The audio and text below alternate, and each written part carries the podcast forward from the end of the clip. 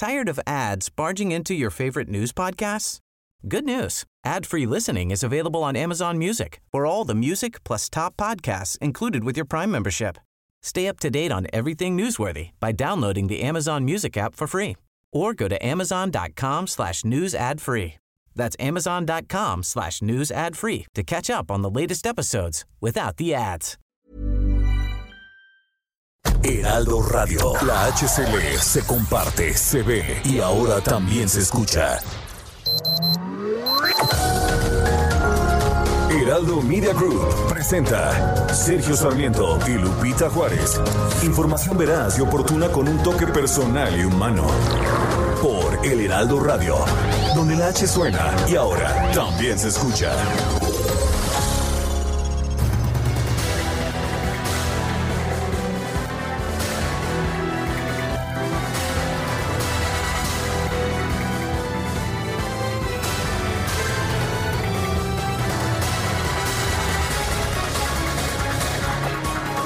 Presidente de la República, Andrés Manuel López Obrador, reconoció que en diciembre se perdieron otros 277 mil empleos, pero culpó de esto al outsourcing sin señalar algún tipo de razón o prueba. Como se dice en mi pueblo, dijo el presidente López Obrador en un video, también que íbamos. Perdimos con la pandemia alrededor de un millón de empleos y ya le llevábamos recuperados 600 mil pero en diciembre, que es un mes atípico, desde que está el famoso outsourcing, la subcontratación, se despiden a muchos trabajadores, así lo dijo, se despiden. En realidad es, se despide a muchos trabajadores inscritos en el Seguro Social para no pagar las prestaciones, para no entregarles aguinaldos. Bueno, y perdimos por este motivo en diciembre 277 mil empleos. Eso es lo que señaló en un mensaje difundido en redes sociales. Al parecer el presidente de la República no sabe o no está enterado que cuando se despide a alguien, aunque sea en diciembre, se le tiene que pagar de todas formas el aguinaldo que le corresponde. López Obrador en mayo prometió generar dos millones de empleos formales en 2020. Se dijo confiado en que según los datos oficiales antes de diciembre ya se habían recuperado 600 mil por lo que el reto sería recuperar 650 mil que prometió ahora generar entre enero y marzo del 2021. Yo soy Sergio Sarmiento, quiero darle a usted la más cordial bienvenida a El Heraldo Radio. Lo invito a que se quede con nosotros, aquí estará bien informado por supuesto, también podrá pasar un rato agradable ya que si la noticia lo permite, a nosotros nos gusta darle a usted su lado amable. Guadalupe Juárez en cabina, yo me encuentro en una transmisión remota. Adelante, Guadalupe, ¿qué nos tienes? Hola, ¿qué tal? Sergio Sarmiento, buenos días para ti, amigos. Qué gusto saludarlos. Bienvenidos a esta transmisión ya de 2021. Como siempre, todo el equipo listo para llevarles lo que es importante, lo que es noticia.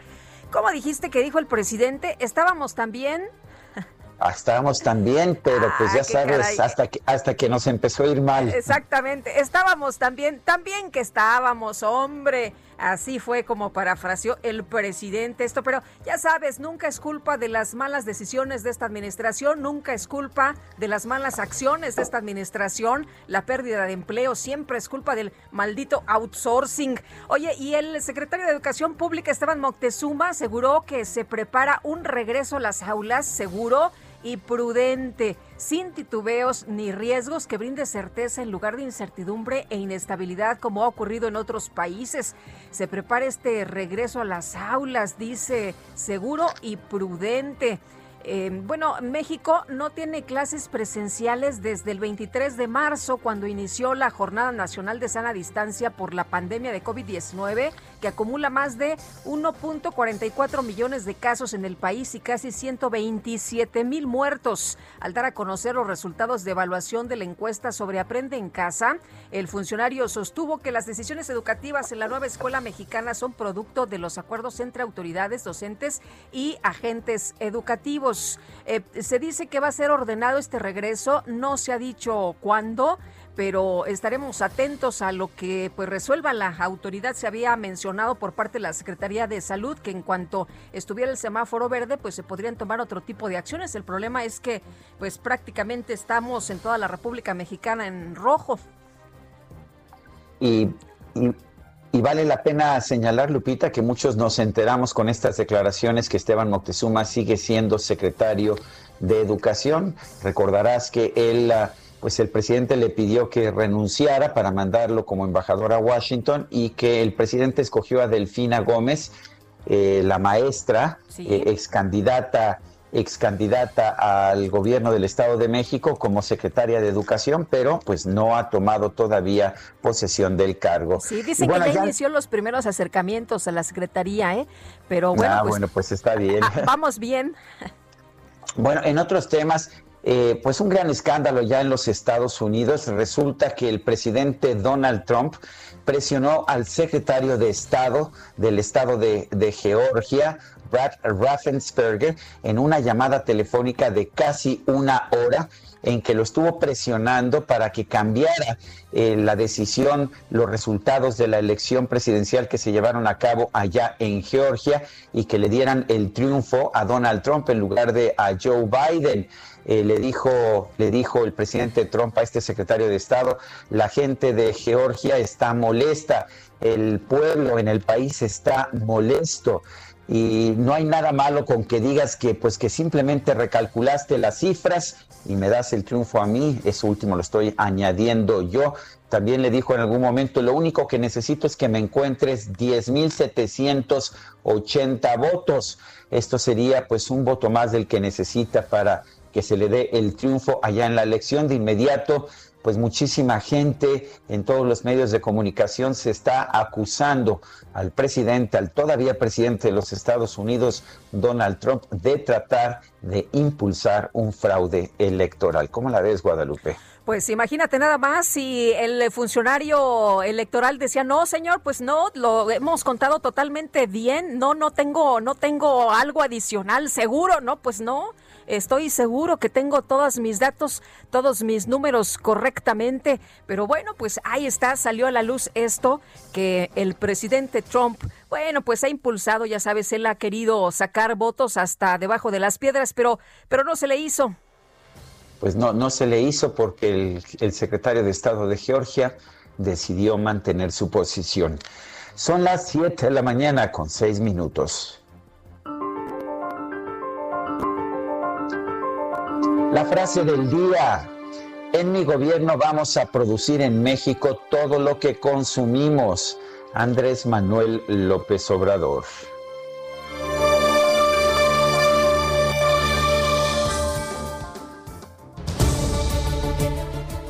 Bueno, y las preguntas, ya sabe que nos gusta preguntar. A propósito, pues yo andaba, no andaba por aquí, pero pregunté el viernes pasado, el primero de enero del 2021. Si usted piensa que 2021 será un mejor año que el 2020, nos dijo que sí, 54.6%, que no, 25.5%, no sabemos, 20%, recibimos 9.624 votos.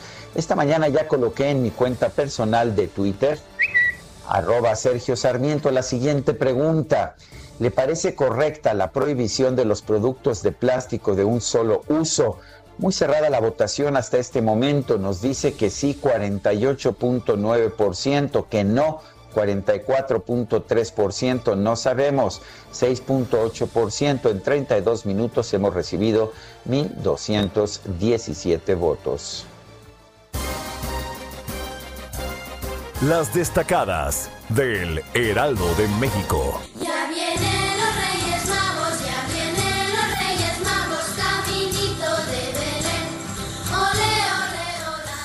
Quique, tú sí sabes, mi querido Quique. Y ahí vienen los Reyes Magos. Y ya está con nosotros aquí en la cabina Itzel González. No terminamos, mi querida Itzel, con los festejos. ¿Cómo estás? Qué gusto saludarte este 2021. Muy buenos días. Lupita, Sergio, amigos, muy buenos días. Excelente lunes. Así es, arrancamos el año Seguimos con la actitud de las fiestas, nosotros vamos a seguir celebrando como lo prometimos el Guadalupe Juárez, así que esto del arroz que es apenas la mitad de los festejos que llevamos, por lo menos el primer festejo que tenemos este 2021. Les mandamos un gran abrazo de feliz año, todo lo mejor, pero sobre todo salud, que es lo que se desea, salud para todos y para todas. para que nos vaya bien, porque luego, si no, nos va mal, Lupita. Muchas gracias, Itzel. Y bueno, en las destacadas, cuéntanos. Vámonos con toda la información que se publica esta mañana en el Heraldo de México. En primera plana, en Ciudad de México, crece 44% enfermos intubados por COVID-19.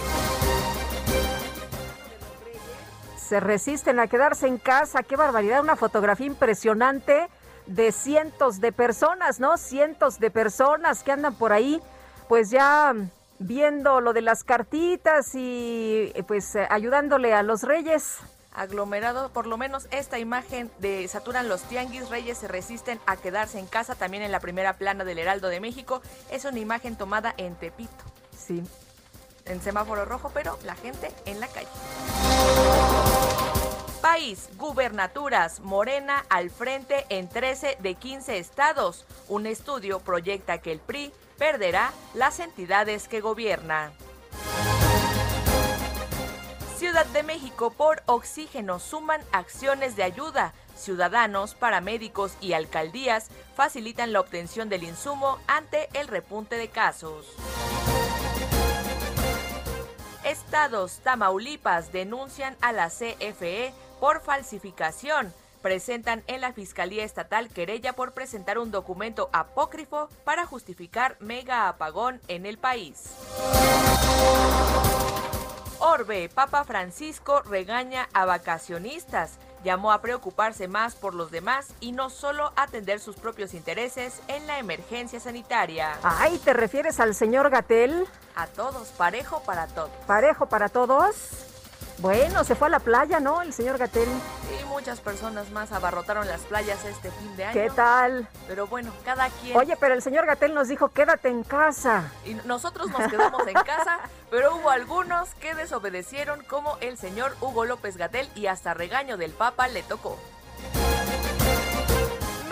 Deja atrás al Rey Pelé. Cristiano Ronaldo inicia el año con doblete con la Juve y ya es el segundo máximo romperredes de la historia. Y finalmente en mercados, cuesta de enero se va a ir hasta abril. Va a bajar el consumo de los mexicanos por falta de recursos. Familias se mantienen cautelosas por lo que pudiera venir hacia adelante. Lupita, Sergio, amigos, hasta aquí las destacadas del Heraldo. ¡Feliz lunes! Igualmente, Itzel, gracias. Buenos días. Fuerte abrazo, Itzel. Pues sí, hoy es lunes 4 de enero del 2021. Sí, el 2021 estamos comenzando un año y lo hacemos como siempre, trabajando de manera que adelante con la información más importante de este lunes. La Secretaría de Salud informó que en México ya suman 127.213 muertes por COVID-19, así como 1.448.755 los casos confirmados. Y en su primer mensaje del año 2021, el presidente López Obrador aseguró que para el mes de marzo todas las personas mayores de 60 años ya habrán recibido la vacuna contra el coronavirus. A finales de marzo vamos a tener ya vacunados a toda la población mayor de 60 años. Todos. Y ya para abril comenzamos con los que tengan menos edad, con enfermedades crónicas y luego maestros y así. Eh, pensamos que no nos van a faltar las vacunas y esto va a ayudar mucho para salir de esta pesadilla, de esta crisis sanitaria, de esta pandemia que tanto dolor nos ha causado. La Secretaría de Salud informó que el Plan Nacional de Vacunación contra el Coronavirus se mantendrá en curso mientras se dictamina si el caso de una doctora que fue hospitalizada tras recibir una dosis está relacionado con el uso de este biológico. La jefa de gobierno de la Ciudad de México, Claudia Sheinbaum, informó que en la capital más de 28 mil trabajadores del sector salud ha recibido la vacuna contra el coronavirus. Más de 28 mil allá en los Estados Unidos ya llegan a 12 millones de vacunaciones. El subsecretario de Prevención y Promoción de la Salud, Hugo López Gatel, recibió fuertes críticas en redes sociales después de que se difundieron fotografías en las que se le observa en una playa de Huatulco, en Oaxaca, sin usar mascarilla y sin respetar la sana distancia. El gobierno de Guerrero anunció el retorno de toda la entidad al color naranja del semáforo de riesgo epidemiológico debido al incremento de contagios de COVID-19. El coordinador del Partido Verde en el Senado, Manuel Velasco, informó que dio positivo a la prueba de COVID-19 otras cosas, el secretario de Educación Pública Esteban Moctezuma informó que la dependencia a su cargo trabaja para que el regreso a las clases presenciales en el país sea un proceso seguro, prudente y sin riesgos. El funcionario también informó que en la encuesta de evaluación sobre el plan Aprende en Casa 2, el 94% de los maestros consideró positiva la aplicación de esa estrategia. El principal asesor médico del gobierno de los Estados Unidos, Anthony Fauci, reconoció que se han registrado retrasos en el programa de vacunación contra COVID-19 en su país, pero garantizó que este proceso se va a acelerar. ¿Cuántos decías que se habían vacunado, Sergio? Pues este, tenía yo la, la nota de ayer de 12.3, pero ahorita ya son 13 millones según la información que estoy recibiendo en estos momentos de los Centros para el Control y Prevención de Enfermedades de los Estados Unidos. De hecho, eh, dicen que al corte del sábado se han administrado, esto se han aplicado 4.225.756 dosis de vacuna contra el COVID-19, pero se han distribuido más de 13 millones. O sea, administradas 4 millones, distribuido más de 13 millones. Eh, dicen pues que no es un ritmo suficiente, no es el ritmo suficiente, aunque en México pues la información que tenemos, que es nada más de la Ciudad de México, dice que son 28 mil, bastantes menos. Pues sí, muchos, muchos menos. Y los Centros para el Control y Prevención de Enfermedades de los Estados Unidos informó que con corte al sábado pasado se administró 4.225.756 dosis. Sergio, esto que, ya mencionas. Lo que estaba yo señalando, sí. Sí, sí. Bueno, y el gobierno del Reino Unido informó que este lunes puso en marcha el proceso de vacunación contra el coronavirus con las dosis de la farmacéutica AstraZeneca. Sí, esta nueva vacuna ya, está en aplicación en el Reino Unido. Bueno, y el gobierno de la India autorizó el uso de emergencia de la vacuna de AstraZeneca, así como de otra fórmula que fue desarrollada por la compañía local Bharat Biotech. El gobierno de China autorizó la comercialización de la vacuna contra el COVID-19 de la farmacéutica Sinopharm y del Instituto de Productos Biológicos de Beijing. Y el presidente nacional del PAN, Marco Cortés, advirtió al gobierno federal que tras el megapagón de la semana pasada es necesario reorientar la política energética del país hacia las fuentes renovables. Pues sí, aunque la Comisión Federal de Electricidad le echó la culpa a las fuentes renovables, dijo que pues que había demasiada energía de fuentes renovables, pero en fin. Pues ya ves que aquí lo que les gusta es el carbón, ¿no? Eh, les gusta el carbón, efectivamente. El PAN en el Senado informó que va a solicitar que el director general de la Comisión Federal de Electricidad, Manuel Bartlett, comparezca para que hable sobre el apagón de la semana pasada y aclare el uso de documentos apócrifos sobre el incendio en Tamaulipas que habría originado el incidente. Pero ¿por qué no le llaman mejor al presidente? El presidente dijo, a ver, no, lo que quieran con Bartlett, conmigo. Lo quieren conmigo, ¿verdad? ¿Eh? ¿Qué tal? Mejor con el presidente de una buena vez. Y la Secretaría General del Gobierno de Tamaulipas presentó una denuncia de hechos ante la Fiscalía General del Estado en contra de quien resulte responsable de la Comisión Federal de Electricidad por elaborar y difundir estos documentos. La Comisión Nacional del Agua, la CONAGUA, dio a conocer que invirtió 8.8 millones de pesos en la rehabilitación y modernización de las cuatro presas más grandes de Zacatecas, como parte de la estrategia para mantener la infraestructura de almacenamiento de agua en óptimas condiciones. Autoridades del Estado de México informaron que luego de tres días de fuego intenso, este domingo fue sofocado un incendio que consumió 800 hectáreas de hierba y arbustos en las faltas del volcán Ixtaccíhuatl. Este fin de semana las dirigencias estatales del PRI y del PAN en Tabasco registraron su alianza para contender por 13 diputaciones locales y 9 ayuntamientos. El Tribunal Electoral resolvió que el presidente municipal de Oaxaca, Osvaldo García, no ejerció violencia política de género en contra de la extitular del Instituto Municipal de la Mujer, Jacquelina Escamilla Villanueva. Bueno, y el diario The Washington Post dio a conocer la grabación de una aparente llamada entre el presidente de los Estados Unidos, Donald Trump, y el secretario de Estado de Georgia, Raffensperger, repito, Raffensperger, en que el mandatario, el mandatario federal, el presidente Trump, plantea que, debe encontrar, que Raffensperger debe encontrar suficientes votos para revertir la derrota de Trump en las elecciones del pasado 3 de noviembre. Le dijo, solamente necesito 17.780 votos, como la ves. Fíjate, ah, qué, qué señor Trump. Eh, bueno, y por otra parte, el Tribunal eh, de Reino Unido, un tribunal de Reino Unido rechazó extraditar a Estados Unidos al fundador de Wikileaks, Julian Assange, para que enfrente cargos por espionaje. La jueza británica Vanessa Barster decidirá este miércoles si concede la libertad condicional a Assange, actualmente, como todos ustedes saben, en prisión preventiva tras haber rechazado su extradición a Estados Unidos por motivo de salud. Bueno, y en los Estados Unidos nuevamente el Congreso tuvo su nueva reunión ya, ya con los nuevos integrantes electos el pasado mes de noviembre.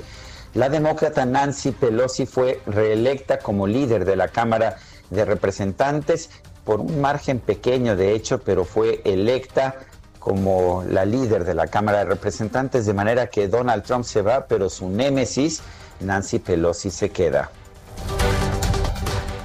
Y en información de los deportes, el delantero portugués Cristiano Ronaldo alcanzó los 758 goles oficiales en su carrera, con lo que supera a Pelé y se convierte en el segundo mejor anotador en la historia del fútbol y se coloca a un gol del récord de Joseph Bican. Bueno, y también, también en información deportiva, este fin de semana quedaron definidos los playoffs de la NFL. Del lado de la conferencia americana, los jefes de Kansas City son los punteros, descansarán esta semana. Del lado de la conferencia nacional, son los empacadores de Green Bay que derrotaron de hecho derrotaron 35 puntos a 16 a los Osos de Chicago, que de todas formas lograron pasar de panzazo a los playoffs. Montón de juegos el próximo fin de semana. Son las 7 de la mañana con 22 minutos.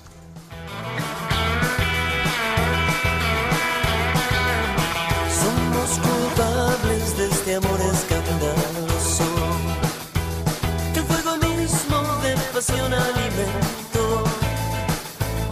que en el remanso de la noche impostergable nos avergüenza seguir. Bueno, Adrián Dárgelos nació en Argentina el el 3 de enero de 1969, Adrián Dárgelos, cuyo verdadero nombre es Adrián Rodríguez, fundó y ha sido el cantante, compositor y líder del grupo musical Los Babasónicos.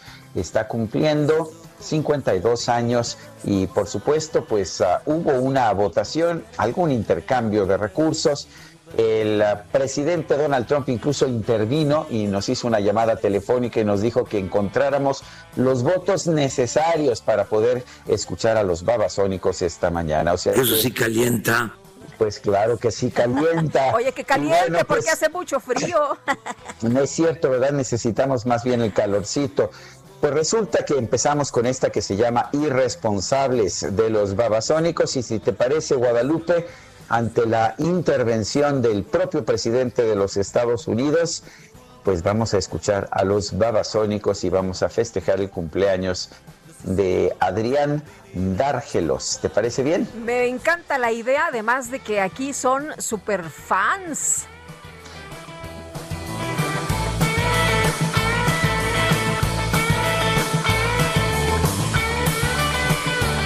Son las 7 de la mañana con 24 minutos. Guadalupe Juárez y Sergio Sarmiento estamos en el Heraldo Radio. Regresamos.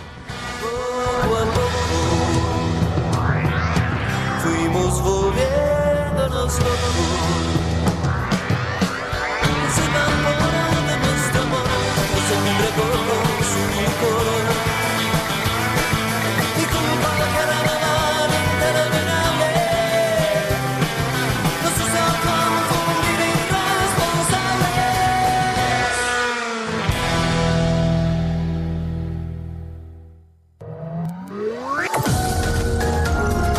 Sergio Sarmiento y Lupita Juárez quieren conocer tu opinión, tus comentarios o simplemente envía un saludo para ser más cálida esta mañana.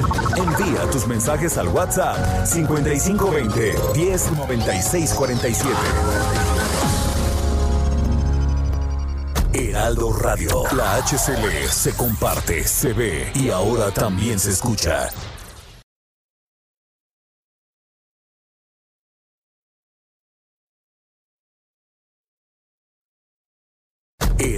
La HCL se comparte, se ve y ahora también se escucha. Continuamos con Sergio Sarmiento y Lupita Juárez por El Heraldo Radio.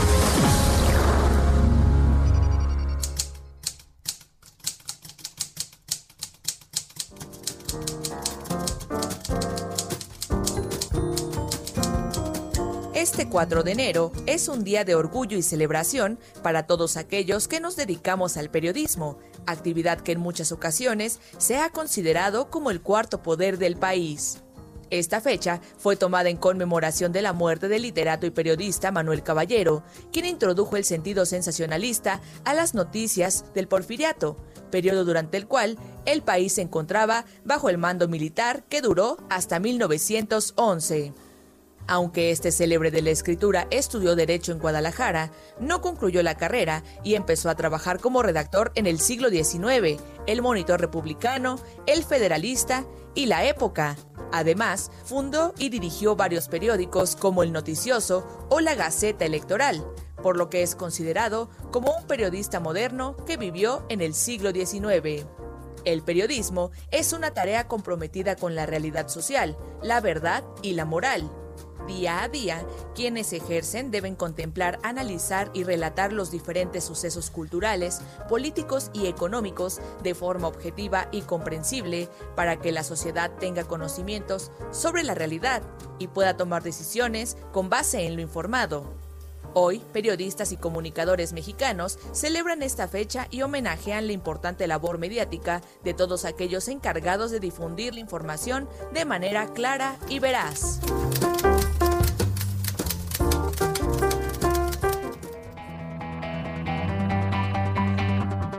Pareció ver dos payasos con cara de susto cerrando el local.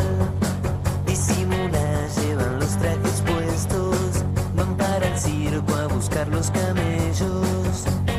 Lucen un poquito espantados, salidos de un cuadro que se está por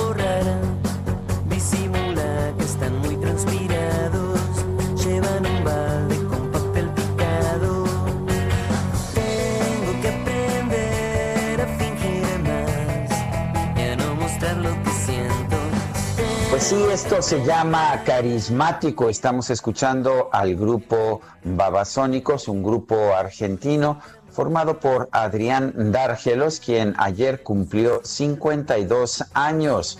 Lo formó este grupo junto con ah, pues con, con otro, con otro, con otros músicos, ah, otros músicos allá eh, argentinos, compañeros de él, entre ellos particularmente Diego Uma Rodríguez y también otro Diego, Diego Umate Tuñón.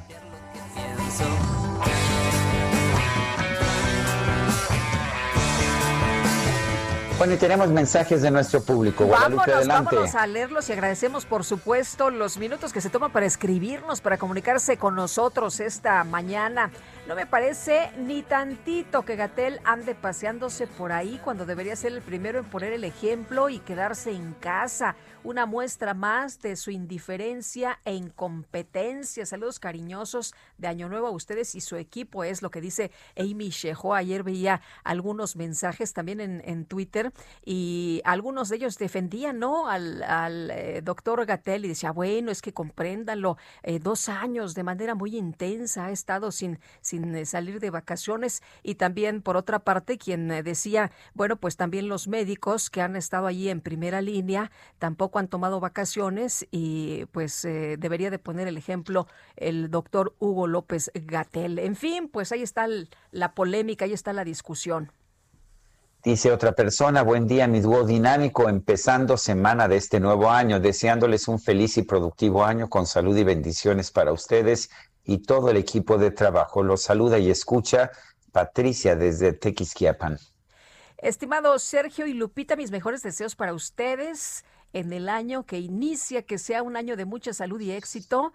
Y nos dice Yolanda Trejo. Muchas gracias, doña Yolanda. Bueno, el grupo parlamentario del PAN informó que solicitará la comparecencia ante el Pleno del director general de la Comisión Federal de Electricidad, Manuel Bartlett, para que esclarezca los hechos que provocaron la falla del suministro eléctrico del pasado 28 de diciembre. Vamos con, uh, vamos con Julen Rementería, senador del Partido Acción Nacional. Julen, ¿cómo estás? Buenos días, gracias por tomar esta llamada. ¿Qué tal, Sergio Lupita? Muy buenos días, me da mucho gusto saludarlos. Efectivamente, el día de Oye, una pregunta primero, Julen, ¿no, ¿no deberían llamar al presidente de la República? El presidente dijo que, pues que nada, que lo que quisieran con Bartlett lo querían con él porque él tomaba las decisiones. Pues tal vez sí, tal vez sí, pero bueno, agotar el principio, el, principio de definitividad, si lo viéramos así. El, primero que salió a decir y que sustentó dichos falsos, porque eso es lo que es con un documento apócrifo por parte que, que supuestamente de la Secretaría de Protección Civil del Estado de Tamaulipas fue Barlet. Él mismo no mandó a una persona, sino él mismo, el director de la Comisión Federal de Electricidad, mostró un oficio que es falso. Y eso, bueno, pues me parece a mí que no puede quedar ahí. Pero no solamente eso, Sergio, a mí, a mí lo, que, lo que nos preocupa en el grupo parlamentario no es solamente que engañe o que mienta, porque eso ya lo ha hecho, ya sabemos que pues así es, que ha pasado, bueno, los antecedentes que tiene electorales hace muchos años y lo que viene pasando ahorita con un desparpajo tremendo, pues simplemente cuentan mentiras. Lo que preocupa es que el sector eh, pues tiene que ver con la seguridad nacional del país y que de repente pues se le engaña a la gente que diciendo que una quema de pastizales que, que no fue la causa realmente porque ya ya se ve que, fue un documento falso pues eh, se ponga en riesgo que nuevamente vayamos a tener apagones que los podamos tener este año precisamente por la incompetencia hay quien dice que, bueno, las designaciones que se han hecho recientemente al, frente del CENAS, el Centro Nacional de Control de Energía, son verdaderamente la causa, al no haber eh, pues previsto eh, estas eh, saturaciones que hay de repente en las líneas y que provocaron, según se dice, precisamente la, la interrupción en nada más y nada menos que 11.5 millones de usuarios. Estamos hablando de a lo mejor 30 o más millones de personas. Y eso me parece a mí que no se puede soslayar, porque además puede volver a pasar y un país sin energía pues simplemente no tiene no tiene posibilidad de crecer si no hay el abasto suficiente porque hay empresas estratégicas que necesitan por supuesto el fluido eléctrico de manera continua eh, Julen, entonces no le creen al, al eh, señor Bartlett, no le creen al presidente que fue provocado esto por un incendio y aparte por las energías renovables, ¿no? Absolutamente no, eso es falso. Ahí mienten los dos a mí me parece a mí que no, no tienen nada que ver los pastizales y por supuesto las energías renovables, pues faltaba más. Hay países donde ya prácticamente están eh, eh, pues en límite de ser casi, casi solo a, partir de su suministro de energías renovables. ¿Y por qué allá no pasa eso? Simplemente lo que es es una idea em, pues anacrónica de querer sustentar en Comisión Federal pues como la empresa productiva del Estado que sea prácticamente la única Miren, por ejemplo, el acuerdo aquel que se hizo, pues Nale, tenía que ver con esto. Luego, aquella reunión que tuvo el presidente con los órganos reguladores del sector energético, en donde lo que quieren es que primero se despache toda la energía que pueda construir o, digamos que pudiera generar eh, las centrales que dependen de la Comisión Federal de Electricidad, no importando el precio, pues es simplemente una idea muy clara de cómo está cargada ideología eh, pues el manejo de la Comisión Federal de Electricidad y esto debería quedar de lado porque lo que se necesita es energía segura, energía constante y energía a buen precio. El, ¿Qué pasa si, si no responde a esta, a esta petición el, el director general Manuel Bartlett? Eh, simple y sencillamente, pues ahí queda todo. No, vamos a hacer la petición formal. Por supuesto, esto simplemente fue el anuncio, esto que se hizo ayer el comunicado, de lo que vamos a hacer con formalidad. Yo esperaría que por el bien de, de pues de lo que es el sistema eléctrico nacional, pues los senadores de Morena realmente no obstaculizaran eh, la comparecencia. Necesitamos esa comparecencia, necesitamos que realmente se sepa la verdadera causa, porque, insisto, ya no es lo que pasó, sino que no vuelva a pasar o que sea aún más grave eh, por un mal manejo pues, de la red eléctrica. A mí me parece que el poner a gente, como dice el presidente, eh, con mucha honestidad y poca experiencia, ahí están los resultados. Hay que poner a gente con honestidad, sí, pero también con experiencia, que también la hay en este país, por cierto. Y entonces eso es lo que debía ser la, la ecuación adecuada y no nada más pura 90% honestidad y 10% de experiencia, porque ya vemos lo que está pasando, sobre todo en sectores tan delicados, es un tema pues en el que se debe garantizar pues prácticamente la energía. Es seguridad nacional, Sergio Lupita. Eh, Julen, en otros, en otros temas, eh, ¿cómo ves este panorama para 2021 en materia electoral? ¿Cómo están ustedes parados? ¿Cómo ven la situación?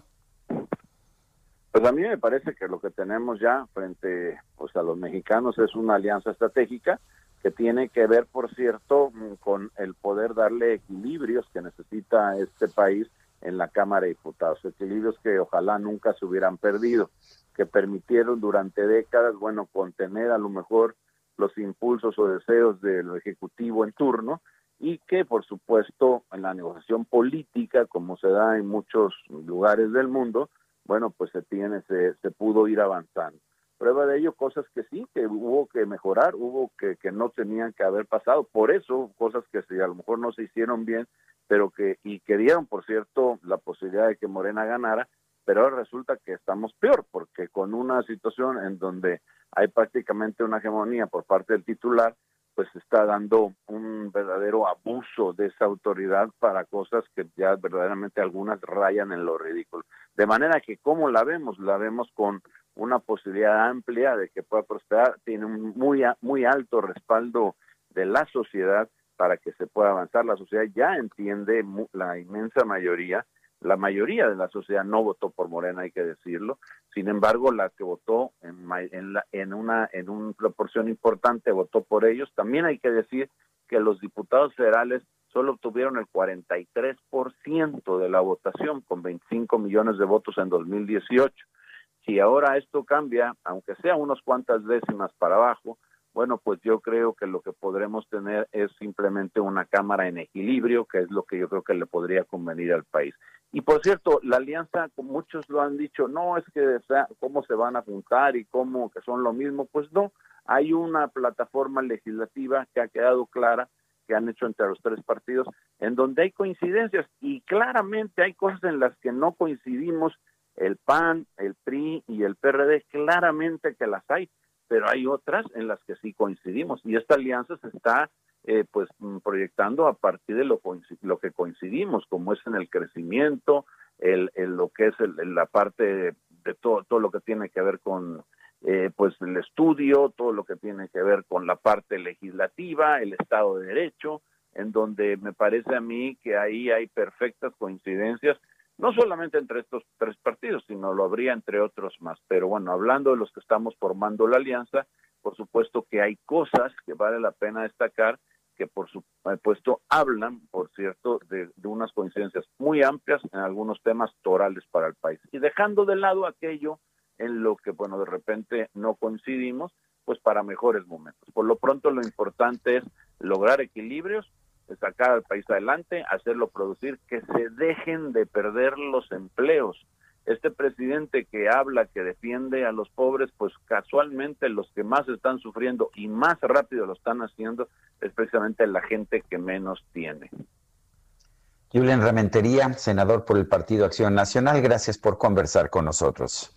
Al contrario, Sergio Lupita, muchas gracias a ustedes, muy buenos días y un feliz año para Gracias, igualmente. Gracias. Bueno, el gobierno de Tamaulipas presentó una denuncia de hechos ante la Fiscalía Estatal contra el personal de la Comisión Federal de Electricidad que resulta responsable de la falsificación de documentos que fueron exhibidos para justificar el apagón nacional. Y bueno, pues hay una, una firma, ¿no? Que se copió, una firma pues apócrifa. Y Carlos Juárez, cuéntanos, danos detalles. Buenos días.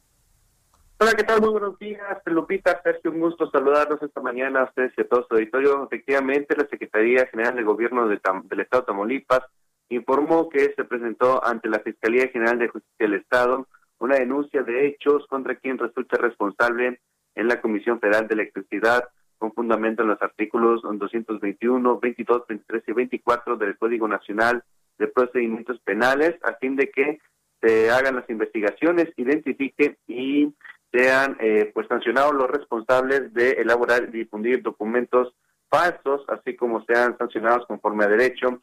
En el caso, pues este caso consideran las autoridades de Tamaulipas no deben de quedar impunes. Hay que recordar que el pasado martes 29 de diciembre, en conferencia de prensa, en conjunto con la Centro Nacional de Control de Energía, la CFE justificó la falta de suministro eléctrico a más de 10 millones de mexicanos ocurrido días antes con un documento que es totalmente falso. Hay que recordar que entre las anomalías que se encontraron es que la firma expuesta del director de coordinación con municipios en diferente, eh, que es un funcionario estatal, bueno, pues es falsa. También el formato la disposición de los logotipos incorporados en el documento son distintos a los que utiliza la Coordinación Estatal de Protección Civil. También es falsa la descripción de los hechos pues Protección Civil no tuvo participación en el incendio del pastizal allá en las en el municipio de Padilla y tampoco hay registro de un llamado ante el 911. También el número de folio que se utiliza en este documento es fraudulento al no coincidir con la serie institucional. Entre todo esto, bueno, pues las autoridades de Tamaulipas exigen que se investiguen y se castigue a los responsables. También la Alianza Federalista emitió un comunicado de prensa y también se confirmó que, bueno, pues hay una denuncia ante la Fiscalía General de la República y también esta alianza donde se integran 10 entidades espera a que haya sanciones correspondientes porque es, dicen ellos, un caso muy grave. Lupita, Sergio. Carlos, muchas gracias. muy buenos días. Muy buenos días. Muchas gracias. y pues vamos a echarle un vistazo al clima en esta fría mañana en la Ciudad de México.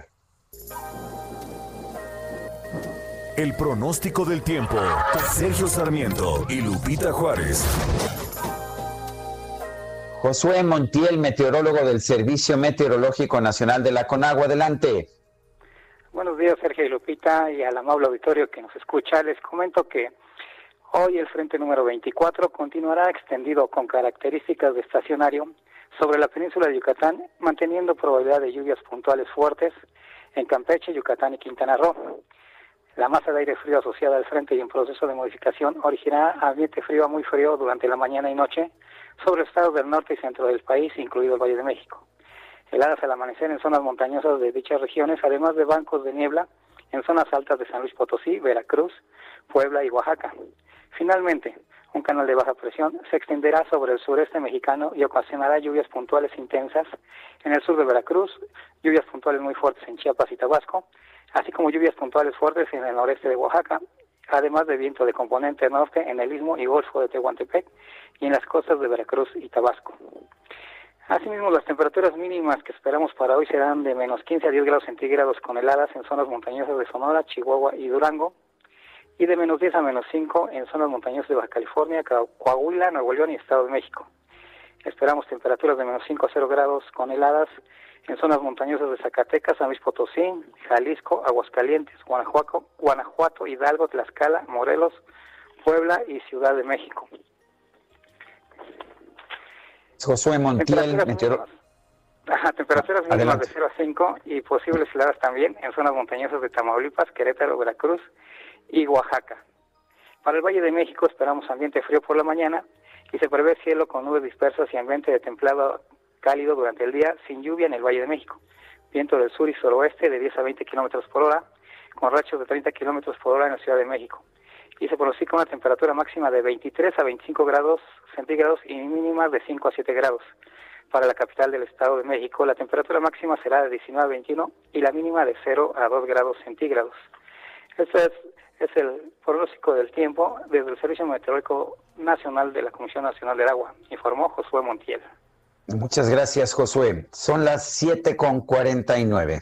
Bueno, el presidente de los Estados Unidos, Donald Trump, presionó al secretario de Estado de Georgia para que encuentre votos a su favor, según un audio que fue obtenido por el Washington Post y que se dio a conocer y el día de ayer prácticamente todo el mundo lo escuchó. Y Juan Guevara, cuéntanos, danos detalles. Muy buenos días.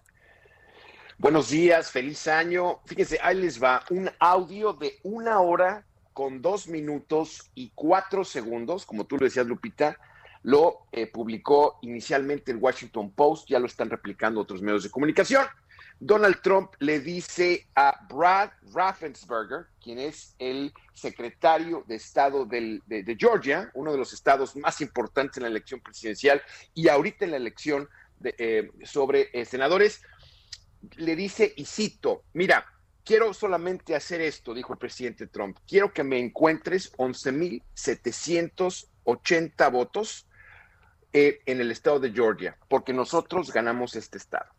¿Esto qué quiere decir? Lo que está diciéndole Donald Trump está presionando a las autoridades, demanda a las autoridades del estado de Georgia a encontrar 11.780 votos para cambiar la elección en ese estado y con eso cambiar la elección presidencial. Obviamente, no ha habido nada que, haya sido tan, tan descarado de este presidente em, en, este, en, este, eh, en esta desesperación completa que está teniendo para poder eh, evadir la certificación que va a tener el Congreso el miércoles 6, en donde se acaba prácticamente el último proceso de elección presidencial.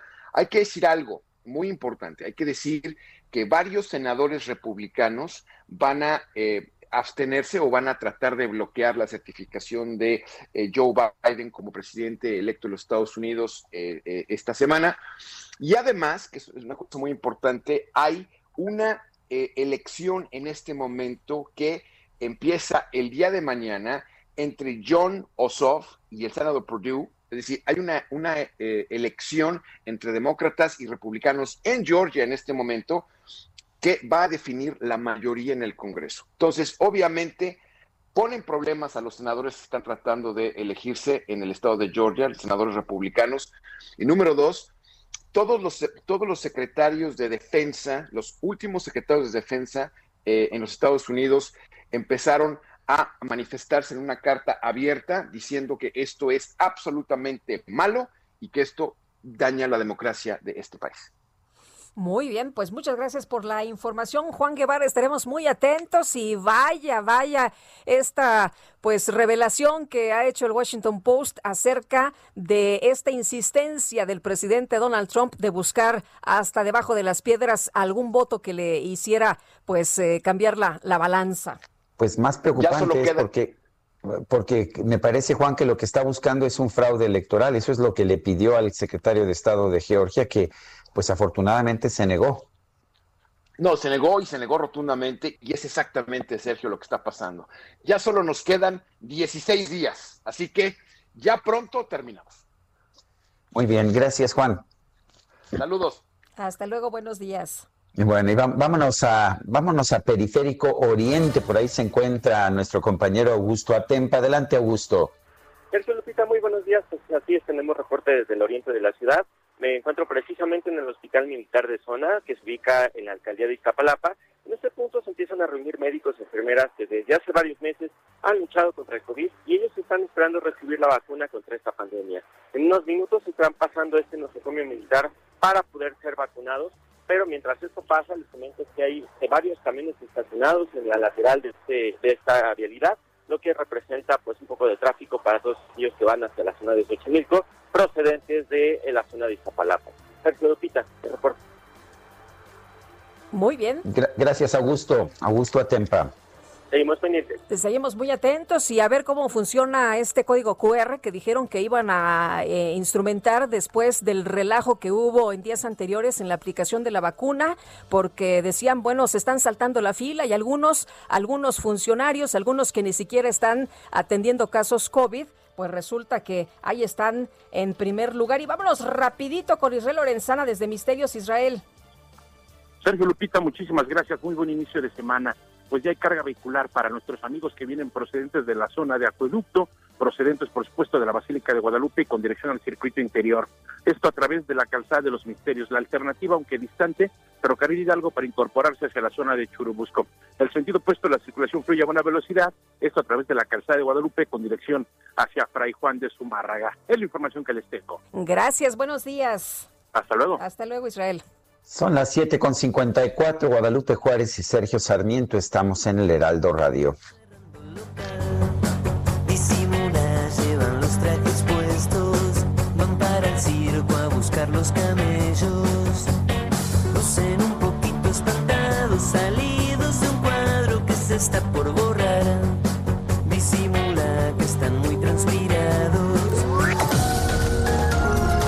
Sergio Sarmiento y Lupita Juárez quieren conocer tu opinión, tus comentarios o simplemente envía un saludo para ser más cálida esta mañana.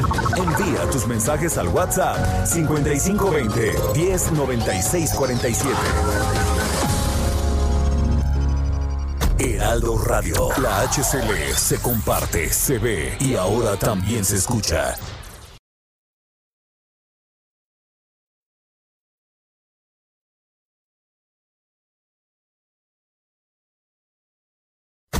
Heraldo Radio. La HCL se comparte, se ve y ahora también se escucha. Continuamos con Sergio Sarmiento y Lupita Juárez por El Heraldo Radio.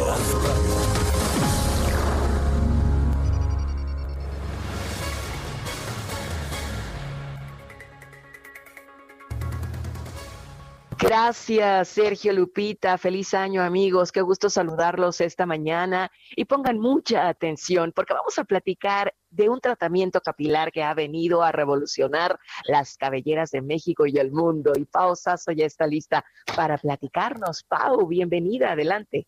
Hola Moni, buenos días. Así es, les quiero platicar de una maravilla porque uno quiere recuperar su autoestima, quiere sentirse mucho mejor y pues ¿qué viene con eso? Pues un pelazo. Y llegó a México el más increíble tratamiento capilar que te va a ayudar a recuperar 1700 cabellos en un solo tratamiento. Esto es una belleza.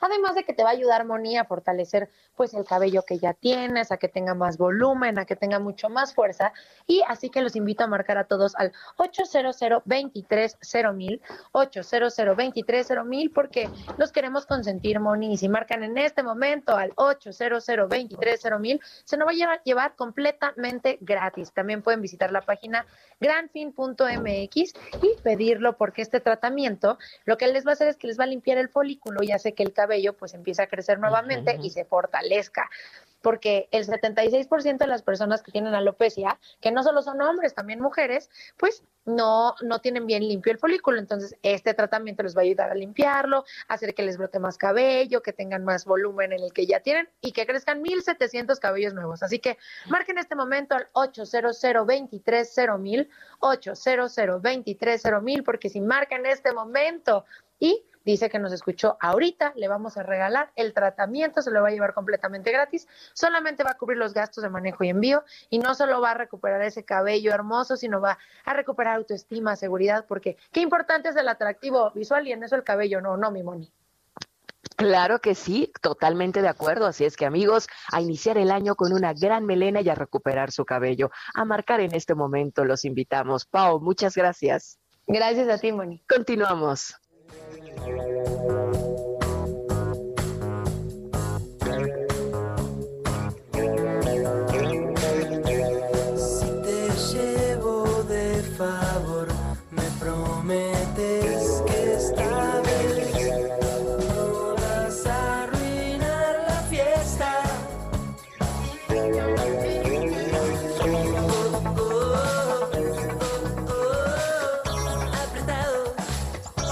Seguimos escuchando música del grupo argentino Babasónicos. Esto se llama Microdancing.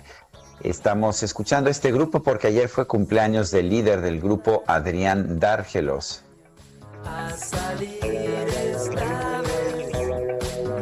Y le recordamos nuestro número de teléfono para que nos mande usted mensajes por WhatsApp. Pueden ser mensajes de texto, también mensajes de voz 55 20 10 96 47. Repito, 55 20 10 96 47.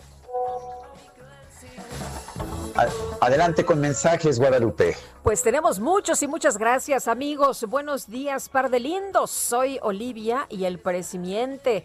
Ya ni la burla perdona y López Gatel fue fotografiado en Huatulco, muy tranquilo en la playa y sin cubrebocas. No tiene idea de lo que se tarda la aplicación y distribución de la vacuna. Pues yo creo que sí, que sí tiene una idea perfectísima de lo que está ocurriendo, ¿no? Pues ese debe ser el hombre o uno de los hombres que más sabe de estos temas. Oye, y muchos que se aplicaron la vacuna, o por lo menos algunos médicos que se aplicaron la vacuna, resulta que también andaban en la fiesta. Por ahí se comentó mucho de un oftalmólogo que se aplicó la vacuna, no le correspondía, él argumentaba que sí, que porque también se puede contagiar, porque pues eh, recibe a, estas eh, personas que alguna de ellas puede estar infectada, alguno de los pacientes, pero bueno, unos días después de recibir la primera aplicación de la vacuna, andaba también en una playa pues muy contento, muy festivo. Bueno, la Secretaría de Educación Pública difundió los resultados de una encuesta sobre el proyecto Aprende en Casa 2, que arrojó, dice, un resultado positivo sobre el programa. Gerardo Suárez nos tiene la información. Adelante, Gerardo. Muy buenos días, Sergio Lupita. Haber iniciado el presente ciclo escolar a distancia mediante el programa Aprende en Casa 2 fue una decisión positiva, así lo consideró 94% de los profesores que participaron en la encuesta para evaluar dicho programa. La Secretaría de Educación Pública difundió parte de los resultados de esta encuesta sobre Aprende en Casa 2, que se aplicó durante el mes de diciembre para hacer un balance a la mitad del actual ciclo escolar 2020-2021. En este ejercicio, 90% de los docentes que respondieron el cuestionario calificaron como correcta la determinación de difundir las, las clases por televisión, mientras que 70% prefirió la radio en los casos de zonas alejadas. Un dato importante es que solo la mitad de los maestros consideró que la estrategia de clases por televisión mantuvo el avance de los aprendizajes durante la segunda parte de este programa. El secretario de Educación Pública, Esteban Moctezuma, resaltó que en la encuesta participaron casi 300 mil maestras y maestros del nivel básico y entre los docentes hay directores, supervisores y asesores técnicos pedagógicos. Las 300 mil personas que respondieron este ejercicio representan el 25% del padrón de profesores de nivel básico del país, que comprende 1.2 millones de docentes. Y bueno, entre otros datos de esta encuesta, también se señala que la comunicación entre padres, madres de familia y maestros fue alta, según el 68% de los entrevistados. Las madres y padres de familia se comunican tres veces o más por semana con los docentes de sus hijos, así coincidió el 80% de los encuestados. Este es el reporte. Muy bien, Gerardo, muchas gracias por esta información y a propósito, muchos nos sorprendimos al enterarnos de que Esteban Moctezuma, nombrado embajador de México en los Estados Unidos, eh, seguía siendo, sigue siendo, de hecho, secretario de Educación Pública y no la maestra Delfina Gómez, que fue nombrada secretaria de Educación. El propio presidente de la República mencionó este hecho el día de hoy en su conferencia de prensa matutina y dijo, estamos en un proceso de transición en la Secretaría de Educación. El nombramiento de Esteban Moctezuma como embajador de México en Estados Unidos necesita recibir el beneplácito de Washington y ser ratificado por el Senado mexicano. Me imagino que con el cambio de gobierno en los Estados Unidos, la salida de Donald Trump inminente, si es que no logra eh, impulsar un fraude electoral como busca, y la entrada de Joe Biden, pues me imagino que pues eh, será esto todavía más tardado. El beneplácito, esto es la aceptación por parte del gobierno de los Estados Unidos del nuevo embajador. Pero en fin, son las ocho con ocho minutos. Lupita, adelante. Bueno, pues vamos a platicar, Sergio, vamos a seguir con el tema de la educación y el secretario Esteban Moctezuma informó que se prepara un regreso a las aulas seguro y prudente que brinde certeza en lugar de incertidumbre e inestabilidad como ha ocurrido en otros países. Como la ven en eh, México Evalúa, Marco Fernández es coordinador del programa Anticorrupción Educación de México Evalúa, profesor investigador de la Escuela de Gobierno del Tecnológico de Monterrey. Le vamos a platicar de esto y vamos a, a preguntar de este tema y también también pues de cómo ve los resultados de la encuesta Prende en Casa 2. Marco, gracias por aceptar la llamada. Muy buenos días. Hola Lupita este, y Sergio, muy buenos días. Antes que nada, feliz año y que sea un año de mucha salud.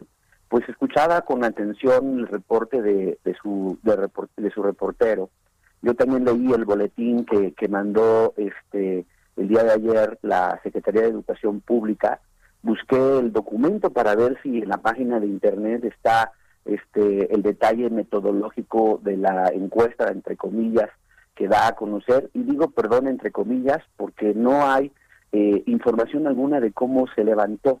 Y aquí sí hay que ser muy serios, incluso en términos de cuando se reportan los números, porque no es lo mismo hacer un cuestionario y ponerlo en el internet a ver quién lo, lo, lo, lo contesta, a hacer una muestra este, representativa con eh, metodología estadística para que precisamente los resultados que se den a conocer sean representativos, como son las encuestas que se utilizan de opinión pública en los distintos eh, medios de comunicación.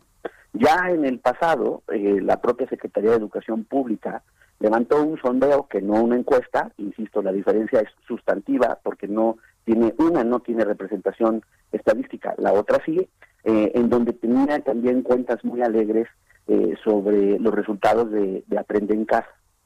Y esto lo contrasto porque hace precisamente eh, dos meses, hacia, eh, hacia principios de noviembre, dimos a conocer, ahí sí una encuesta que se levantó entre mamás y padres de familia de, escuelas públicas, este, en colaboración entre el TEC de Monterrey y el periódico Reforma, donde los números son muy distintos del optimismo que da a conocer ayer en un boletín de prensa, incluso que ustedes pueden meterse a la página de la CEP, ni siquiera el boletín de prensa está disponible, afortunadamente alguno de sus compañeros de, los medios de comunicación lo compartió conmigo, pero en la encuesta que se levantó eh, en, noviembre, los papás, por un lado, sí reconocen que es, es, eh, eh, que es mejor estar ahorita a la distancia que de manera presencial, pero 70% de los papás nos dijeron entonces que las clases que se están transmitiendo por televisión no le gustan a sus, a, sus hijos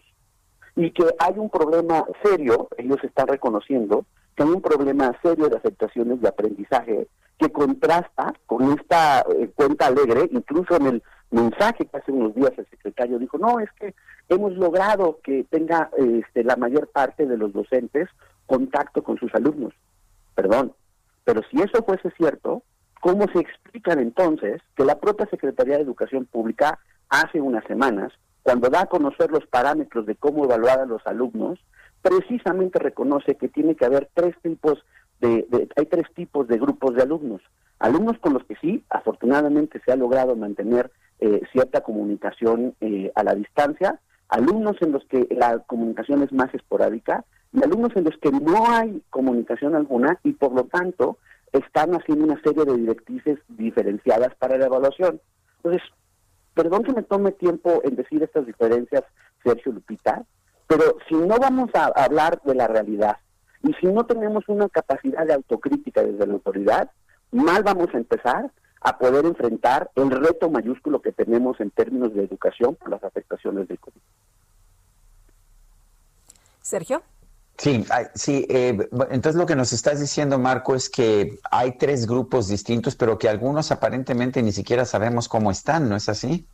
Exactamente. Y, eso, y eso la verdad, o sea, sí me sorprende la poca autocrítica de la autoridad.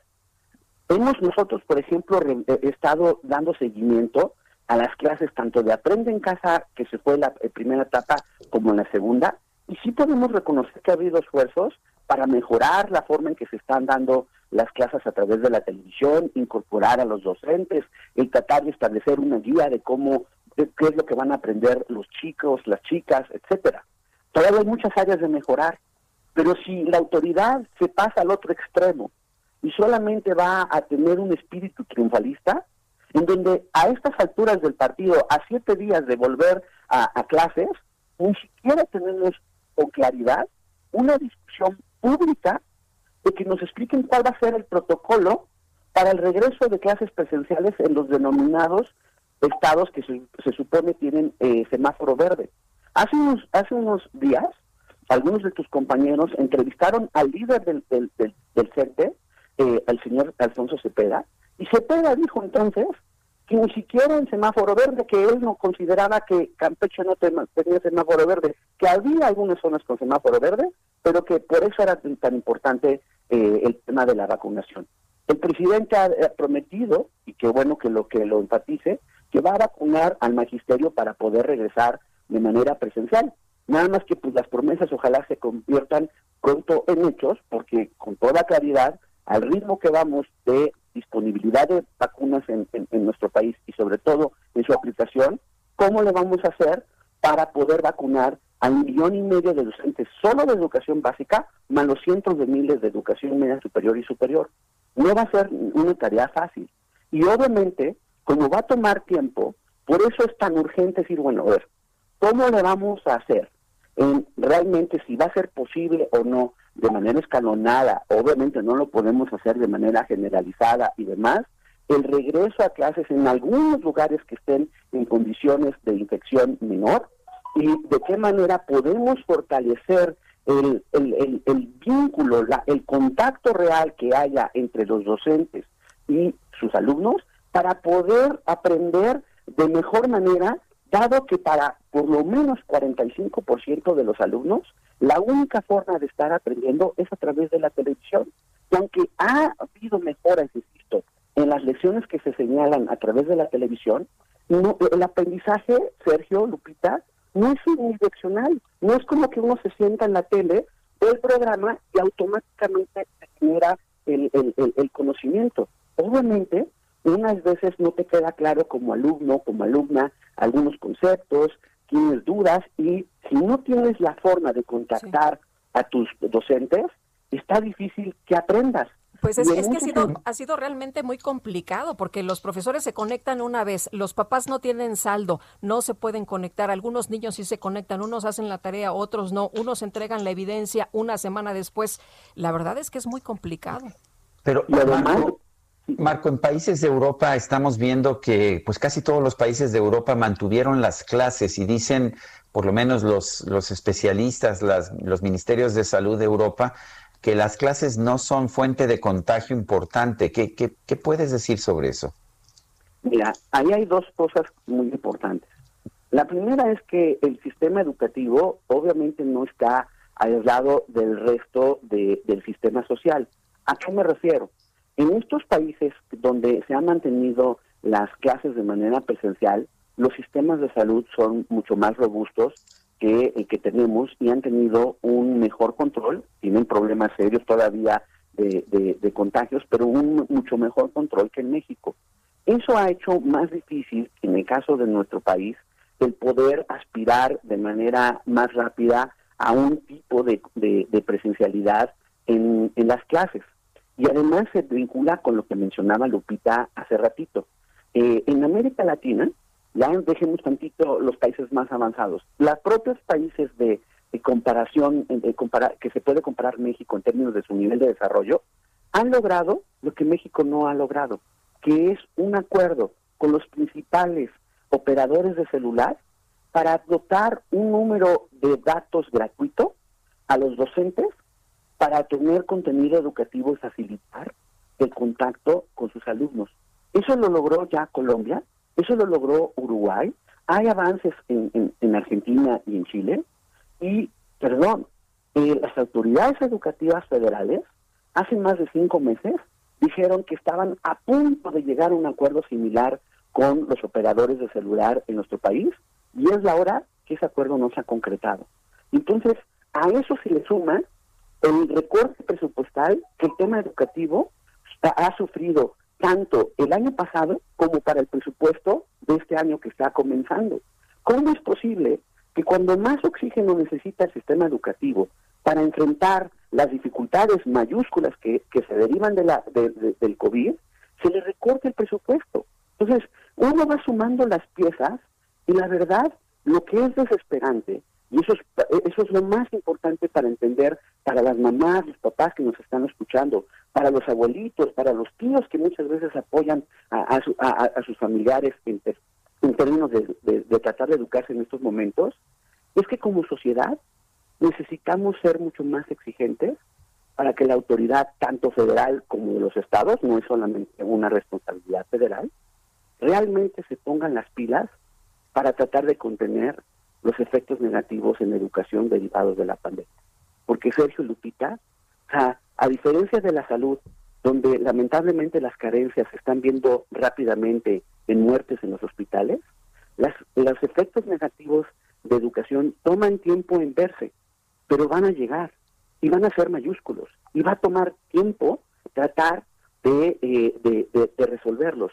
Y pareciera que como sociedad, con toda franqueza, no nos termina a caer el 20 de necesitar exigir políticamente a nuestras autoridades que realmente hagan de la educación una prioridad y no solamente un eslogan en sus discursos.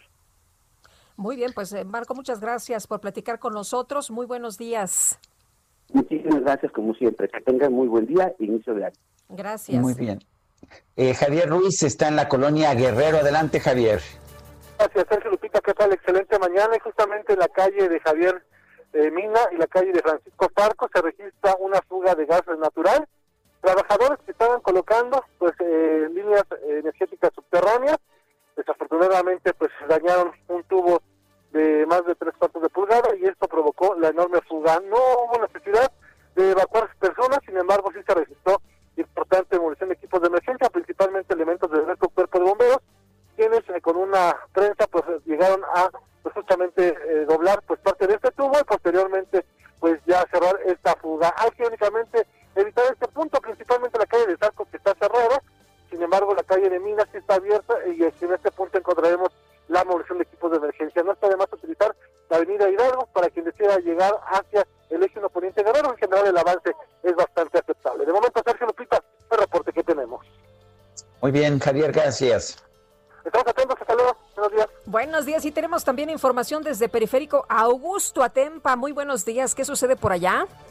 Sergio Lupita, pues seguimos recorriendo las principales avenidas de la ciudad y en este momento me encuentro en Periférico Sur, a la altura de Cuemanco, donde se presenta tráfico y es que continúan las obras de este distribuidor vial, lo que pues representa el avance lento para todas aquellas personas que provienen de la zona de Iztapalapa hacia la zona de insurgentes, encontrarán esta retención. Pasando este punto, la circulación es abundante y si quieren hacer, eh, es- perdón, la circulación es continua. Si quieren evitar esta zona, pueden utilizar la calzada del hueso y esto estaría ahorrando un tramo de 8 a 10 minutos para poder evitar la zona. Reporte. Buenos días. Seguimos pendientes. Seguimos pendientes, Augusto. Y vamos ahora a Circuito Interior. Israel Lorenzana se encuentra por allá. Adelante, Israel. Sergio Lupita, gracias. Hemos hecho ya un recorrido a través de la zona del circuito interior en su tramo Río Consulado. La circulación ya con asentamientos para quien viene de la zona de la raza y con dirección hacia el aeropuerto. Esto principalmente a la altura de Eduardo Molina, Ferrocarril Hidalgo y más adelante a la altura de la avenida 608. No hay que abandonar esta arteria, superando estos puntos la circulación mejora con dirección hacia Boulevard Puerto Aéreo. El sentido opuesto, la circulación también con asentamientos con dirección hacia la raza. Aquí la alternativa, el eje 3 norte también hacia la zona de Vallejo. Es la información que les tengo. Israel Lorenzana, gracias por esta información. Hasta luego. Son las 8, las 8 de la mañana con 22 minutos. Le recuerdo, le recuerdo el teléfono para que nos mande usted mensajes de WhatsApp. Es el 55 2010 96 47. 55 2010 96 47. Adelante, Lupita. Y seguimos con información y este recorrido por las calles. ¿Cómo las encuentras a esta hora, Alan Rodríguez?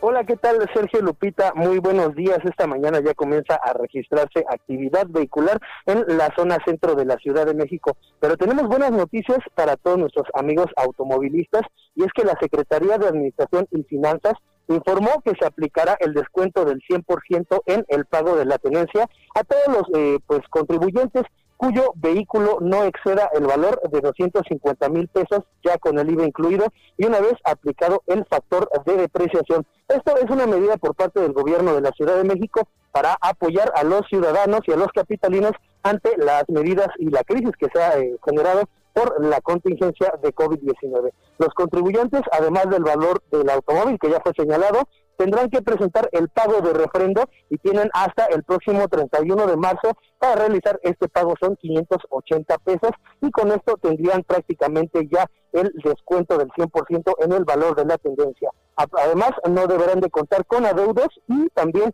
contar con la tarjeta de circulación con chip vigente. En el caso de no contar con esta, únicamente se realiza el pago correspondiente a la renovación. Es por lo pronto el reporte y son buenas noticias para arrancar el año. Oye, pero es eh, lo mismo que se ha estado realizando a lo largo de los últimos años, ¿no? Que se condona y nada más se paga el refrendo.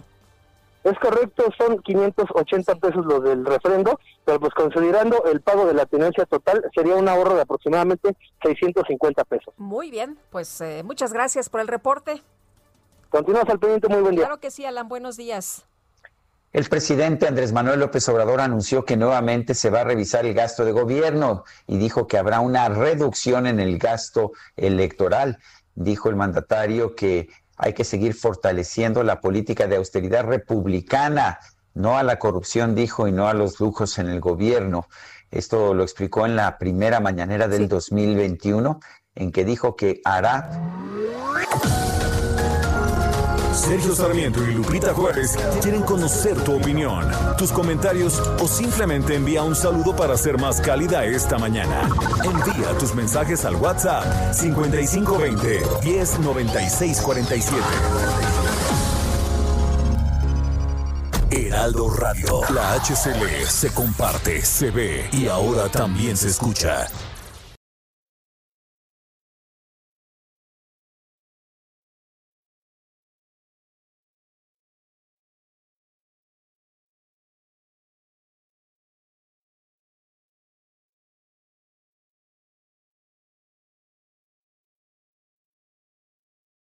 Heraldo Radio. La HCL se comparte, se ve y ahora también se escucha.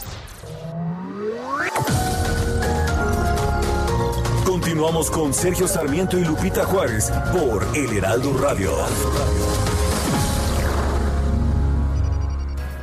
Jaque Mate con Sergio Sarmiento.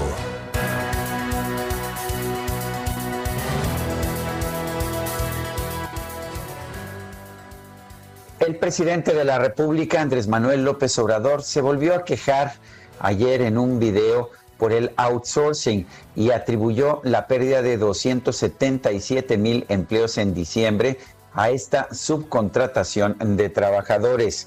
Como se dice en mi pueblo, dijo Andrés Manuel López Obrador, también que íbamos. Perdimos con la pandemia alrededor de un millón de empleos y ya llevamos recuperados 600 mil pero en diciembre, que es un mes atípico, desde que está el famoso outsourcing, la subcontratación se despide a muchos trabajadores inscritos en el Seguro Social para no pagar las prestaciones, para no entregarles aguinaldos. Bueno, y perdimos por ese motivo en diciembre 277 mil empleos. Es muy claro que Andrés Manuel López Obrador nunca ha tenido una empresa, nunca ha generado empleos, porque pues debería saber, como sabe casi cualquier persona que ha hecho una inversión y ha generado empleos, que el hecho de que se despida un trabajador en diciembre no significa que no se le paguen prestaciones o que no se le pague aguinaldo. Muchos empleos o muchos contratos temporales de trabajo terminan en el mes de diciembre terminan en el mes de diciembre porque ese es el ciclo natural de la economía mexicana. Eh, gente que trabaja en una obra de construcción, gente que trabaja en el campo. Es muy común que estos contratos terminen en diciembre y por eso siempre ha caído el empleo en el mes de diciembre. Esto no tiene nada que ver con el outsourcing y el hecho de que se despida a una persona o se concluye el contrato de trabajo en diciembre no significa que no se le pague el aguinaldo, al contrario, el, el empleador tiene la obligación de pagarle todas sus prestaciones y por supuesto también el aguinaldo que le corresponde. Pero para entender esto, me parece, el presidente tendría que haber generado algún empleo durante su vida, durante su vida, pero nunca, nunca ha trabajado en una empresa privada y nunca ha hecho una inversión. Me parece que lo que el presidente nos está demostrando es que sigue ejerciendo en contra del outsourcing, de la subcontratación, una serie de prejuicios que no están basados en la realidad. Y este es un problema porque si sigue adelante con su propuesta de terminar con el outsourcing, de prohibirlo, este presidente que dice que está prohibido prohibir, el resultado sería la pérdida por lo menos de un millón, un millón y medio de empleos en nuestro país. Yo soy Sergio Sarmiento y lo invito a reflexionar.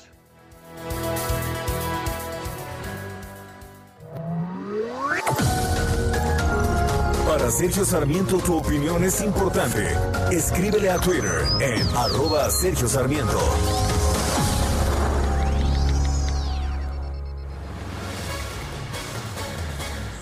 Y seguimos con más información esta mañana a través de la difusión de un video. La doctora Ana Paula de Cosío Farías, endocrinóloga adscrita a la Unidad Médica de Alta Especialidad del Hospital de Pediatría, denunció influyentismo en la aplicación de vacunas contra COVID dentro del Centro Médico Nacional Siglo XXI del IMSS. Es más, dijo, ¿saben qué? Yo renuncio. Y le agradecemos a la doctora Ana Paola que esté con nosotros esta mañana vía telefónica. Doctora, gracias por tomar la llamada. Buenos días. Buenos días, gracias a ustedes. Eh, eh, Ana Paola, cuéntenos un poco por, de qué era este influyentismo, cómo se expresaba este influyentismo. Pues mira, eh, yo estoy atendiendo pacientes con síntomas respiratorios moderados graves, sospechosos de COVID, mientras esperaban el resultado confirmatorio de PCR. Muchos de estos pacientes resultaron positivos. Entonces, directamente yo no estaba en el equipo COVID, pero atendía a estos pacientes mientras esperaban el resultado confirmatorio. De hecho, una paciente que atendí el día de mi renuncia ya fue confirmada positiva. En la práctica, estaba en riesgo. Llevo meses trabajando con el riesgo de infectarme, pero siempre con la mejor disposición para atender desde la, desde la primera línea. Eh, no es fácil, perdón, y da mucho miedo. Eh, doctora, eh, eh, hubo algunas explicaciones eh, de la clínica en donde usted trabajaba y lo que se mencionó es que usted no estaba en primera línea. Eso fue algo de lo que se dijo. Usted ya nos está aclarando en este momento, pero además también se mencionó que la iban a contemplar en las vacunas. ¿Esto es así? Las listas de vacunación donde yo estaba no eran públicas. Se le notificaba a las personas directamente que al día siguiente iban a recibir la vacuna. Entonces, yo nunca recibí esa llamada, sin embargo, hasta el último día que laboré ahí, estuve atendiendo pacientes y de hecho una paciente que atendí ese último día que estuve trabajando ahí ya fue confirmada positiva. Lo que yo solicité fue que personal vacunado nos apoyara para la atención de estos pacientes con enfermedades respiratorias sospechosos de COVID mientras yo seguía esperando mi turno para ser vacunada. Ana Paula, pero hemos visto casos de, por ejemplo, un oftalmólogo que sí fue vacunado. Eh, ¿Había gente que se saltaba la fila? Pues no, no sé quién se encargaba de organizar estas listas, pero eh, hay servicios que no estaban tan en riesgo y tan en contacto que ya habían sido vacunados. Eh, ¿Cómo, ¿Cómo se enteraron ustedes, doctora, de que, de que otros se estaban metiendo, de que otras personas que no estaban en primera línea, de que otras personas que no deberían haber recibido esta vacuna se vacunaron? En un principio, la notificación de ser vacunados se les comunicaba de manera personal a cada uno y acudían por sus propios medios a vacunarse a eh, donde el, el personal militar tiene resguardada y está aplicando la vacuna y pues uno siempre platica, ya, escuchas por ahí, yo ya estoy, mañana me toca, a mí ya me vacunaron, que si se sentían un poquito con dolor o lo que fuera. Y pues así es como te enterabas de quién se iba vacunando, pero no porque las listas estuvieran publicadas de manera oficial. Ahorita yo entiendo que debido a que renuncié, ya no soy prioridad para que se me aplique la vacuna y no es lo que estoy pidiendo, yo esperaré mi turno cuando me corresponda. Bueno, ¿y, y si valió la pena la renuncia, Ana Paola? ¿Realmente era tanto el temor? Llevo meses trabajando ahí. No es fácil, da mucho miedo y pues creo que primero tengo que estar bien para poder cuidar de los pacientes que te necesitan. Entonces, mi objetivo es dar a conocer irregularidades que me sucedieron con la finalidad de que se corrijan y que el esfuerzo que se hizo por parte del gobierno y la Secretaría de Salud de conseguir la vacuna en medio de una pandemia y de manera temprana, cuando muchos países están intentando obtener dosis y nosotros ya contamos con ellas, se distribuyan de la mejor manera para que obtengamos los mejores resultados para todos. Doctora, ¿cree usted que ahora con esto del código QR las cosas van a ser diferentes? Porque hemos visto en, distintas eh, instituciones que se han quejado los médicos que dicen no se vale, se están eh, eh, pues vacunando personas de administrativo, personas funcionarias de alto nivel que ni siquiera están atendiendo personas con COVID. Pues la jefa de gobierno, el director del IMSS, la secretaria de salud de la Ciudad de México están invitando a que denunciemos. Entonces, yo invito a los que han vivido alguna irregularidad que la denuncien. ¿Para qué? Pues para que se tomen eh, las medidas necesarias para que se cumpla la política nacional de vacunación en la que ya se estableció el orden para la vacunación de todos. Bueno, pues Ana Paola de Cosío Farías, pediatra y endocrinóloga, pediatra adscrita a la unidad médica de alta especialidad del Hospital de Pediatría. Gracias por conversar con nosotros esta mañana. Gracias a ustedes. Buen día. Hasta luego, muy buenos días. Pues qué, qué lástima, ¿no? Que los médicos estén renunciando, Sergio, por miedo y también, pues, por esta impotencia de ver que si te toca a ti la vacuna, se la apliquen a alguien más a quien no le corresponde.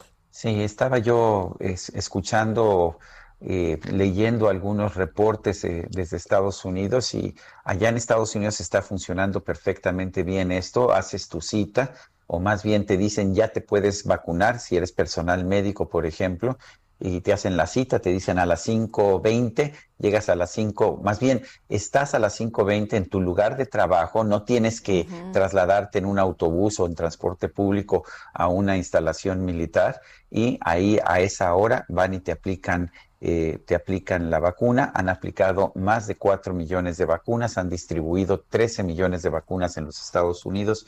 La información que tenemos es que en México se han aplicado 28 mil vacunas. Son las 8 de la mañana con 40 minutos.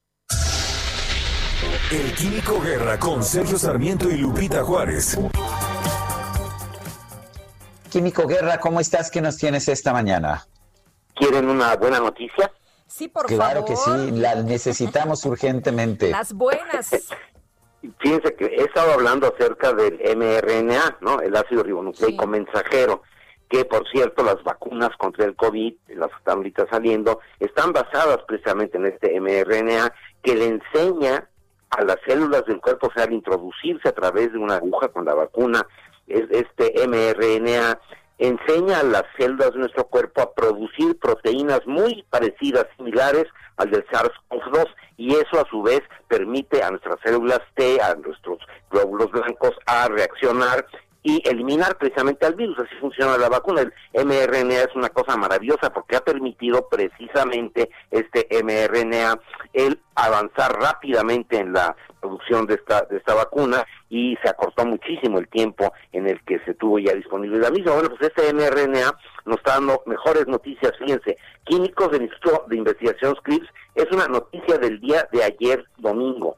Eh, se, publica en Angewandte una revista arbitrada muy importante, la química aplicada se llama, y han hecho un descubrimiento sorprendente de cómo puede haberse originado la vida en nuestro planeta, imagínense. Demostraron que un compuesto simple llamado diamido eh, fosfato, el DAP, que, es, eh, que muy probablemente ya estaba, se encontraba en la Tierra antes de que se desarrollara la vida, puede haber pegado este diaminofosfato químicamente pequeños bloques de mRNA y de DNA, eh, pegado esos bloques de deoxinucleósidos para formar las cadenas de ADN primordial con la eh, ayuda precisamente del ácido eh, ribonucleico mensajero, el mRNA. O sea que nuestro conocimiento del mRNA no solamente nos dio rápidamente la vacuna que necesitamos, sino que nos está diciendo nada más ni nada menos de cómo se originó la vida en el planeta, Sergio Lupita.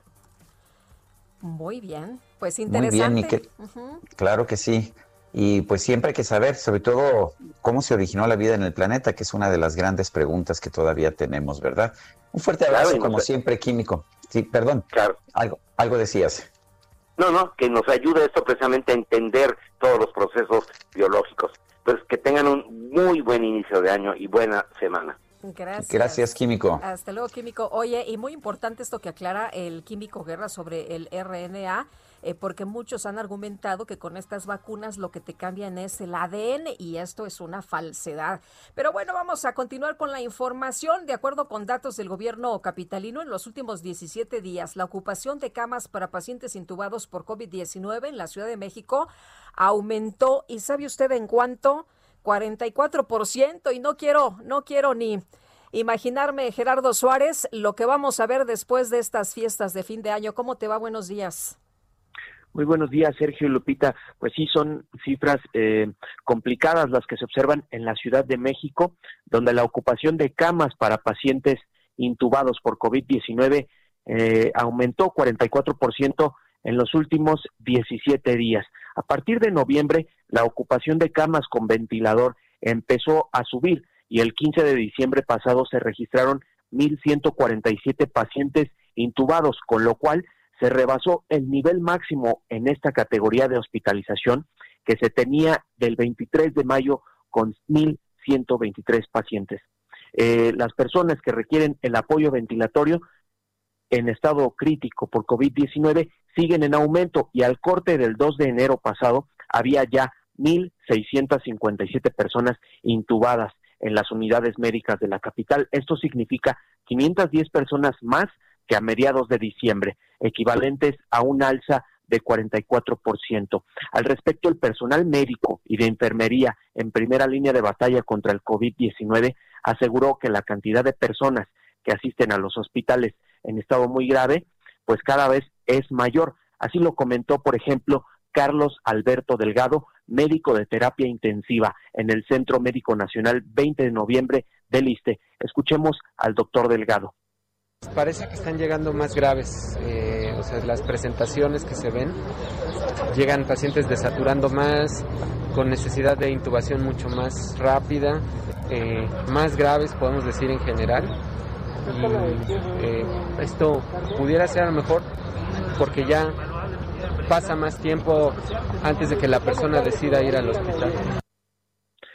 Sergio y Lupita, al corte del 2 de enero, la ocupación de las camas con ventilador para pacientes críticos de COVID en la Ciudad de México era de 80%. Y este aumento coincide también con la declaratoria del semáforo rojo de riesgo epidemiológico que se declaró desde el 18 de diciembre pasado. Este es el reporte. Muy bien, pues muchas gracias, Gerardo. Buenos días. Igual para ti, buenos días. Y según la Secretaría de Salud Federal, Guanajuato regresa hoy al color rojo del semáforo epidemiológico por COVID-19. En la línea telefónica, Daniel Díaz, él es secretario de Salud del Estado de Guanajuato. Daniel Díaz, buenos días, gracias por tomar esta llamada. Buen día, Sergio Lupita, a sus órdenes, muchas gracias. Daniel, cuéntenos, ¿están en semáforo rojo y qué significa eso?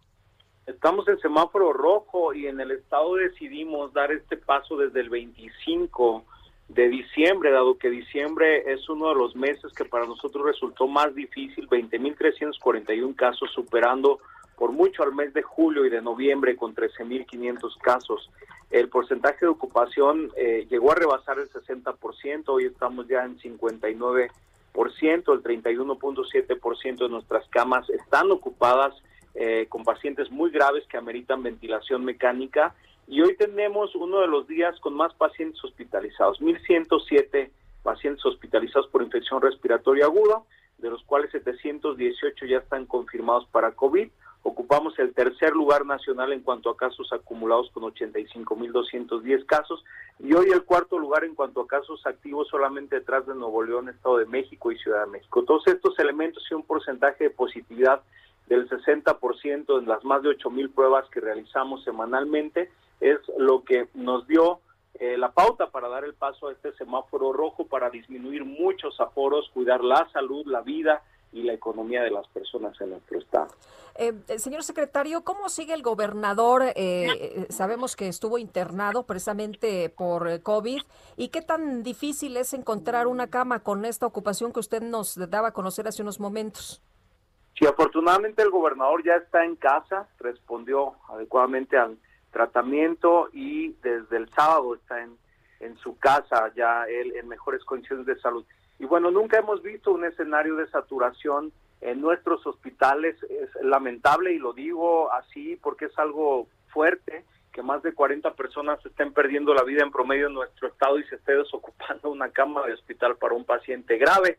No hemos tenido esos escenarios de saturación, sin embargo, todas las instituciones que conforman el sector salud tienen diversos porcentajes de ocupación, el IMSS, el ISTE, PEMEX y SEDENA, la red hospitalaria más grande que tiene este estado son los hospitales estatales y eso hasta el momento ha evitado que tengamos ese escenario de saturación. Quizá por eso las personas se confían sin costo la atención, pero la invitación es a la prevención en lugar de la hospitalización o incluso la defunción.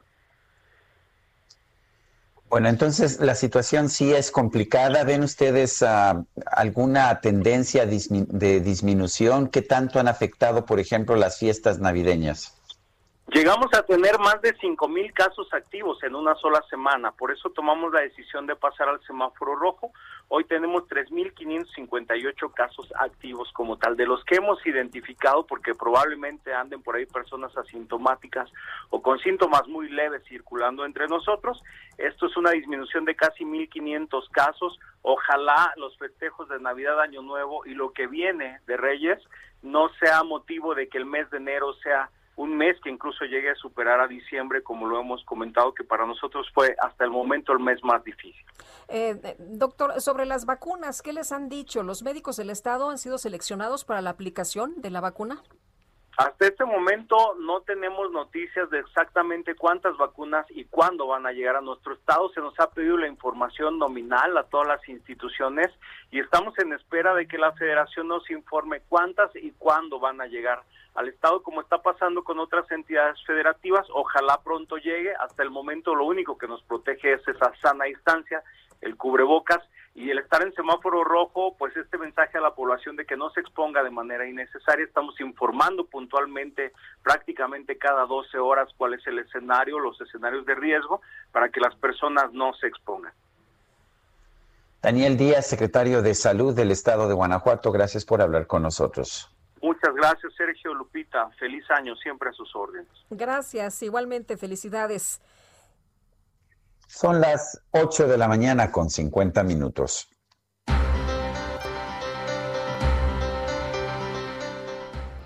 Bueno, y en los especiales de la silla rota en familia, donde más se ejerce la violencia contra las mujeres en la Ciudad de México, sí, el lugar donde se supondría pues es el refugio, donde uno encuentra el apoyo. Pues eh, Jorge Ramos, la verdad es que la realidad es otra. ¿Cómo estás? Buenos días. ¿Qué tal? Muy buenos días, Lupita, Sergio. Pues sí, fíjate que eh, Marta fue víctima de violencia familiar durante el confinamiento por la pandemia de la COVID-19. Eh, de acuerdo con la investigación que estamos publicando en la silla rota, en junio de 2020, mientras el esposo de Marta ingería bebidas alcohólicas, y tras terminarse dos caguamas, le pidió a su esposa que le fuera a comprar más botellas, porque él no quería salir ya que no se iba a arriesgar a contraer el coronavirus. Fue por las celas, le dijo, y llévate el cubrebocas porque no quiero que traigas el COVID, le advirtió el hombre. La mujer le contestó que no iría. Por esto, el sujeto se levantó y comenzó a agredirla verbalmente y físicamente. Marta se atrevió a denunciar, pidió a las autoridades que la apoyaran a recuperar a sus hijos menores de edad, que se quedaron con su padre, a quien señaló también de agredirlos en distintas ocasiones. El caso de Marta es tan solo uno uno de los miles que se denunciaron en la capital, pues de acuerdo con el portal de datos abiertos de la Ciudad de México, de enero a noviembre del 2020 se registraron 24.638 y las llamadas al 911 aumentaron. Pues sí, tienes razón, Lupita, pareciera que eh, siendo el hogar, eh, la familia, en donde no debiera suceder esto, es en donde más ocurrió durante el año pasado. Pues qué tragedia. Muchas gracias, Jorge. Muy buenos días. Muy buenos días. Bueno, y cuando te acordarás, Sergio, cuando se dijo, oiga, señor presidente, han incrementado las eh, denuncias por violencia hacia las mujeres, el presidente pues dijo que, que esto, eh, pues que esto no era así, que él tenía otros datos. Bueno, vamos a, vamos a las calles de la Ciudad de México nuevamente. Israel Lorenzana, adelante con tu información. Sergio Lupita, muchísimas gracias. Ahora se trata de la avenida Chapultepec la cual ya la hemos recorrido prácticamente desde la glorieta de los insurgentes y con dirección hacia la zona de Avenida Cuauhtémoc Elégido Poniente. En términos generales, circulación aceptable. Hay que recordar que en toda esta arteria tenemos obras, así que hay que manejar con mucho cuidado, además de que tenemos un constante cruce de peatones. El sentido opuesto, la circulación totalmente favorable para quien viene de la zona de Bucareli y con dirección hacia la zona de Constituyentes. La información que les tengo. Israel, muchísimas gracias. Hasta luego. Son las 8 con 53 minutos. Gerardo Fernández Noroña, el diputado del Partido del Trabajo, ha mandado un mensaje por Twitter hace unos momentos que dice, el compañero Hugo López Gatel ha trabajado sin descanso, ha arriesgado su integridad, sirviendo e informando, merece descanso. Bueno, pues eh, es lo que señala el diputado Fernández Noroña. ¿Tienes más información, Lupita? Adelante. Sí, tengo más información y es con Augusto Atempa que nos da a conocer lo que sucede en las calles a esta hora. Augusto. Así es, Sergio Lupita, muy buenos días otra vez. Y buena base presenta Miguel Ángel de Quevedo desde Sergente Sur hasta División del Norte. Esto es en ambos sentidos y representa una, muy buena alternativa para quienes buscan llegar a la zona de calzada de Talpan utilizando Miguel Ángel de Quevedo. Circuito interior también presenta muy buen avance desde Barranca del Muerto hasta la calzada de Tlalpan esto es en carriles centrales como en laterales. Por supuesto, nosotros vamos a seguir recorriendo las avenidas para seguirles informando a ustedes. Muy bien, muchas gracias. Buenos días, Augusto. Muy buen día. Son las, son las 8 de la mañana con 54 minutos. Guadalupe Juárez y Sergio Sarmiento estamos en el Heraldo Radio.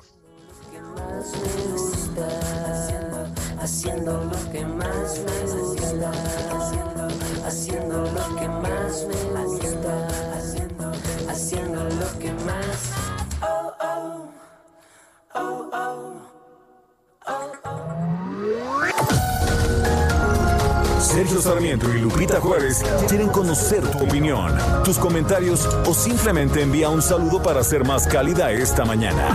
Envía tus mensajes al WhatsApp 5520 109647. Heraldo Radio. La HCL se comparte, se ve y ahora también se escucha.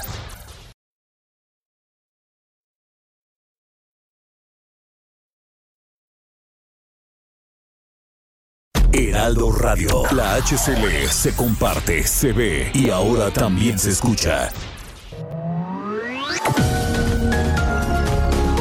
Continuamos con Sergio Sarmiento y Lupita Juárez por El Heraldo Radio.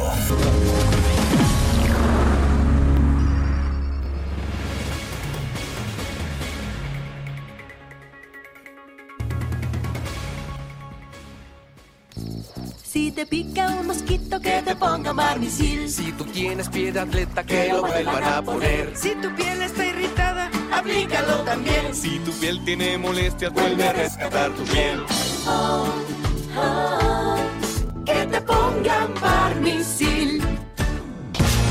Buenos días mis queridos amigos Sergio y Lupita, desde aquí de Catepec los saludamos. Tengan un buen día.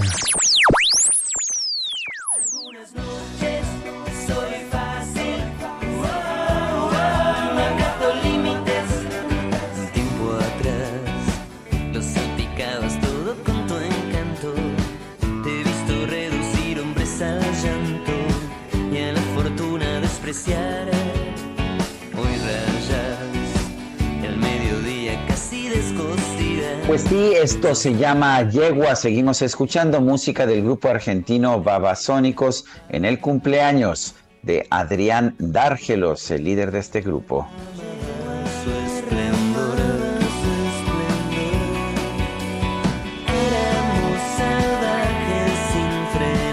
Los conoces bien, Guadalupe, a los babasónicos? Pues fíjate que no me gustan algunas, pero quien sí los conoce bien, nuestra productora y también Angelina, así que ellas fueron las que depositaron, eh, fijaste, ¿no? Las cantidades que ofrecieron. Sí, bueno, y tuvieron, tuvieron apoyo de Donald Trump, viste que, pues que dijo que encontráramos votos, pero que fueran los babasónicos.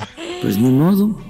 Pues sí, ni modo. Aquí, aquí, Pues sí. aquí está. Y la verdad a mí sí me gustan y pues los estamos disfrutando. Ojalá que nuestros amigos también. Oye, vámonos a los mensajes. Dice Rosalía Martínez, les mando un fuerte abrazo a ambos y a su excelente equipo. Gracias por mantenernos informados de una manera profesional y ética. Dice que le gustamos juntos, que somos un equipazo, juntos a la par mutuamente, both together. ¿Qué te parece? Pues me parece bien. Pues De que somos un equipazo, somos un equipazo, mi querida Lupita. Otra persona nos dice, les doy mis mejores deseos en esta semana que empieza. Un fuerte abrazo, Francisco 1955. Y postdata dice, qué horror, ya empezaron los anuncios de los partidos políticos. Efectivamente, ya empezaron, ¿verdad? Estoy de acuerdo con Sí, usted, qué la- horror. La espotiza, ¿no? Como le dicen. La espotiza, sí. Ah, qué cosa. Bueno, y nos dice, vaya nuestras felicitaciones en este día a todos los periodistas, comunicadores y articulistas, así como nuestra admiración por su gran labor y compromiso, especialmente a Sergio y Lupita y todo el extraordinario equipo de reporteros con que cuenta la gran familia del Heraldo. Y nos escribe María del Socorro Rodríguez, así que le agradecemos, doña Coco, que se comunique con nosotros esta mañana. La Secretaría de Turismo informó que las tres playas más representativas del país cerraron el año con más de 60% de ocupación hotelera. Itzel González nos, ti- nos tiene la información. Adelante, Itzel. Los tres destinos de playa más representativos del país cerraron el año con más de 60% de ocupación hotelera, de acuerdo con cifras de la Secretaría de Turismo. El titular de la dependencia, Miguel Torruco Márquez, informó que en promedio, en 12 destinos turísticos representativos, se reportó una renta de habitaciones de 43.4% al final de 2020, 7.5 puntos más que en la semana previa. De ellos, los destinos de playa reportaron mejores números. Puerto Vallarta registró una ocupación hotelera de 63.9%, Los Cabos de 61.8% y Cancún de 60.7%. En años anteriores se registraban llenos totales. Ahora, con motivo de la pandemia y debido a las medidas de prevención ante el COVID-19, se recortó la oferta hotelera. Hasta el momento, aún se encuentran cerrados 16 hoteles en Cancún, que totalizan 2.237 habitaciones. Los centros de descanso que se encuentran en operación llevan a cabo las medidas de prevención e higiene de manera sistemática, aplicando protocolos para la protección de visitantes y colaboradores. En Guerrero se reportó en promedio que 51.8% de las habitaciones de hotel estaban rentadas en el estado. La cifra fue más alta para la zona de Ixtapas y Guatanejo, con 57.8%, y menor para el puerto de Acapulco, con 50.3%. Muchas gracias, Itzel González, por esta información. Adelante, Lupita. Bueno, Sergio, ¿sabes qué? A mí me gusta mucho ir a los museos. Eh, en estas épocas ha sido un poco complicado porque tenías que estar atento del periodo en que primero cerraron, después abrieron y otra vez cerraron. Y las zonas arqueológicas, yo también me di una escapadita hace algunos meses cuando se podía ir por allá. Eh, pues eh, ya sabes, me, me, gusta mucho Teotihuacán, pero de enero a octubre de 2020 se registró un descenso anual de 70.4% en las visitas a zonas arqueológicas y museos del país. Jorge Hernández, presidente de la Federación Mexicana de Asociaciones Turísticas, va a platicar de este tema con nosotros esta mañana, así que le agradecemos. Jorge, ¿cómo está? Buenos días. Días, Lupita, muy buenos días, Sergio. Bueno, Gracias, pues efectiva, eh, efectivamente, como lo que se comenta, eh, realmente el tema de la de la pandemia ha venido a golpear muy fuerte en general al turismo. Eh, eh, y en el caso del turismo cultural, que si tenemos por el turismo cultural que tiene eh, segmentos como es el turismo religioso, el turismo arqueológico, el turismo inclusive gastronómico, pues no fue la excepción. Entonces, este, sin embargo, eh, es, es un tipo de turismo que, para este año eh, va a tener eh, una, una, una mejor recuperación, eh, porque hoy ya con los nuevos hábitos de, de viaje, sobre todo que muchos de estos van a ser por carretera, pues van a tener muy interesante recuperación del turismo cultural. Entonces, este es un segmento que más o menos en términos generales es, es del 15% del total del turismo. entonces, te, repito, es, es, bastante atractivo.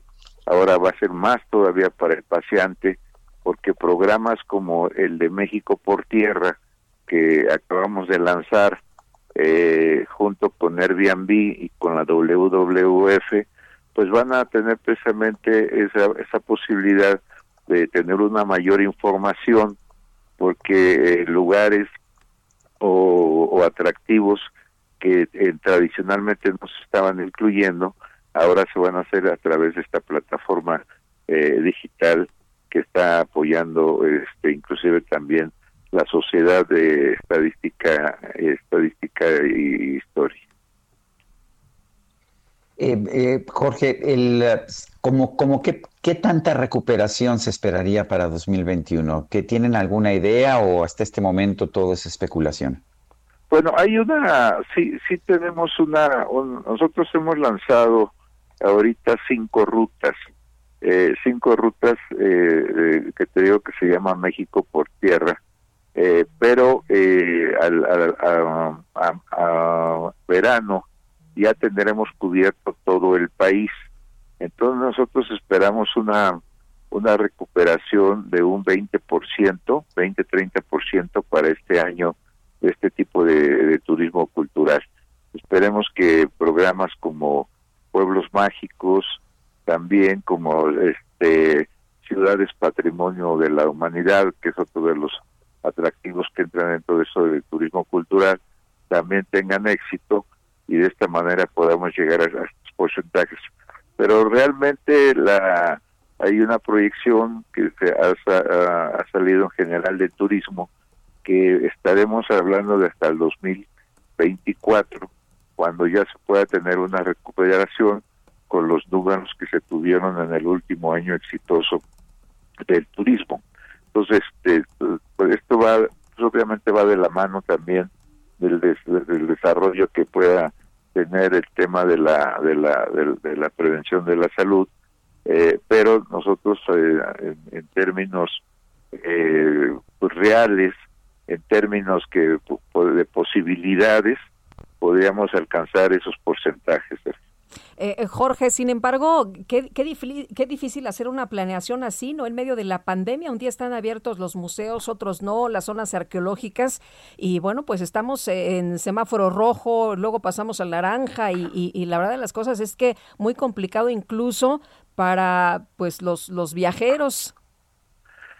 Sí, eh, es correcto. está, estamos, vuelvo a repetir, estamos sujetos a las disposiciones sanitarias. Eh, sin embargo, no podemos quedarnos cruzados de brazos. Por eso lanzamos el, el programa de México por Tierra, eh, precisamente como una orientación, una mayor información para tanto para el turista como para el prestador de, el prestador de turismo, precisamente para que en estos tiempos que, que están en receso se pueda tener la capacitación y se pueda llevar a cabo una mejor forma de hacer turismo. Entonces, este, nosotros seguiremos trabajando, hemos lanzado cinco rutas ahorita y para verano ya cubriremos todo el país, que te digo ahorita es de manera totalmente informativa al turismo, sí, porque ahorita, bueno, pues como tú bien lo dices, pues las, la mayoría de los lugares están cerrados. Muy bien. Pues muchas Bueno, pues adelante, Lupita. Gracias, gracias, Jorge, por platicar con nosotros esta mañana. Pues estamos a sus órdenes y pues como les vuelvo a repetir, pues nosotros los turisteros no podemos quedarnos este cruzados de brazos. Tenemos que aprovechar estos tiempos para las cuestiones de capacitación, para las cuestiones de certificación, que eso le da pues una mayor seguridad al turista, una mayor información para cuando finalmente ya se pueda hacer turismo, que pueda ser de manera todavía más efectiva y segura. Muy bien. Pues muchas gracias por conversar esta mañana con nosotros aquí en el Heraldo. Buen día. A sus órdenes, buenos días y feliz año. Igualmente. Feliz año es Jorge Hernández, presidente de la Federación Mexicana de Asociaciones Turísticas. Y bueno, sobre las fotos del subsecretario de Prevención y Promoción de la Salud, Hugo López Gatel, en Cipolite, Oaxaca, el presidente López Obrador dijo que el subsecretario ha trabajado bastante y prefiere que él dé una explicación de lo ocurrido.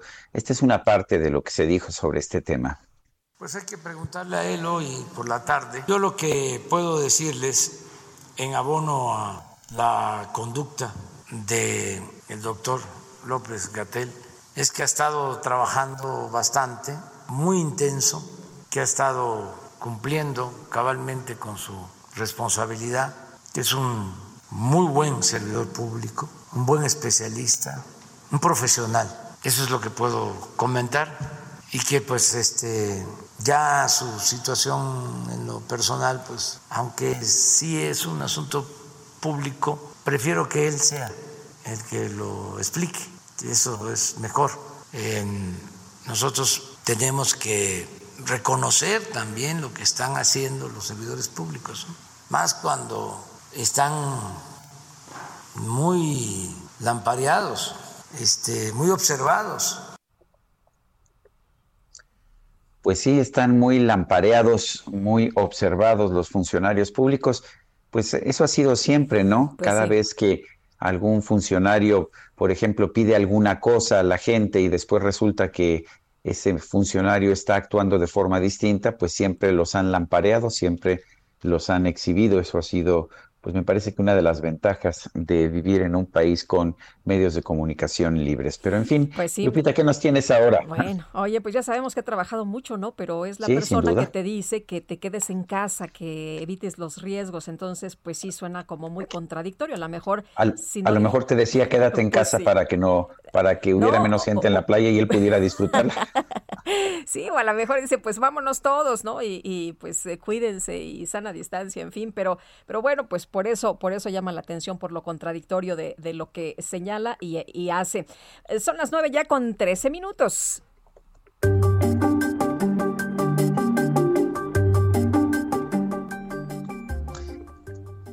Bueno, pues sin importar la edad, hay que reestrenarse. ¿Y cómo es esto, Mariano Riva Palacio? Cuéntanos de qué se trata. Queridos Sergio, Lupita, amigos del Heraldo Radio, me da muchísimo gusto saludarlos. Feliz inicio de año, feliz inicio de semana, a lo mejor para todos. Arrancamos el 2021 reflexionando precisamente sobre este tema, querida Lupita, sobre la importancia de reentrenarse o reinventarse. Yo- es que yo dije re- reestrenarse, dije, bueno, pues a, a ver como de qué se trata, porque como que no le entiendo.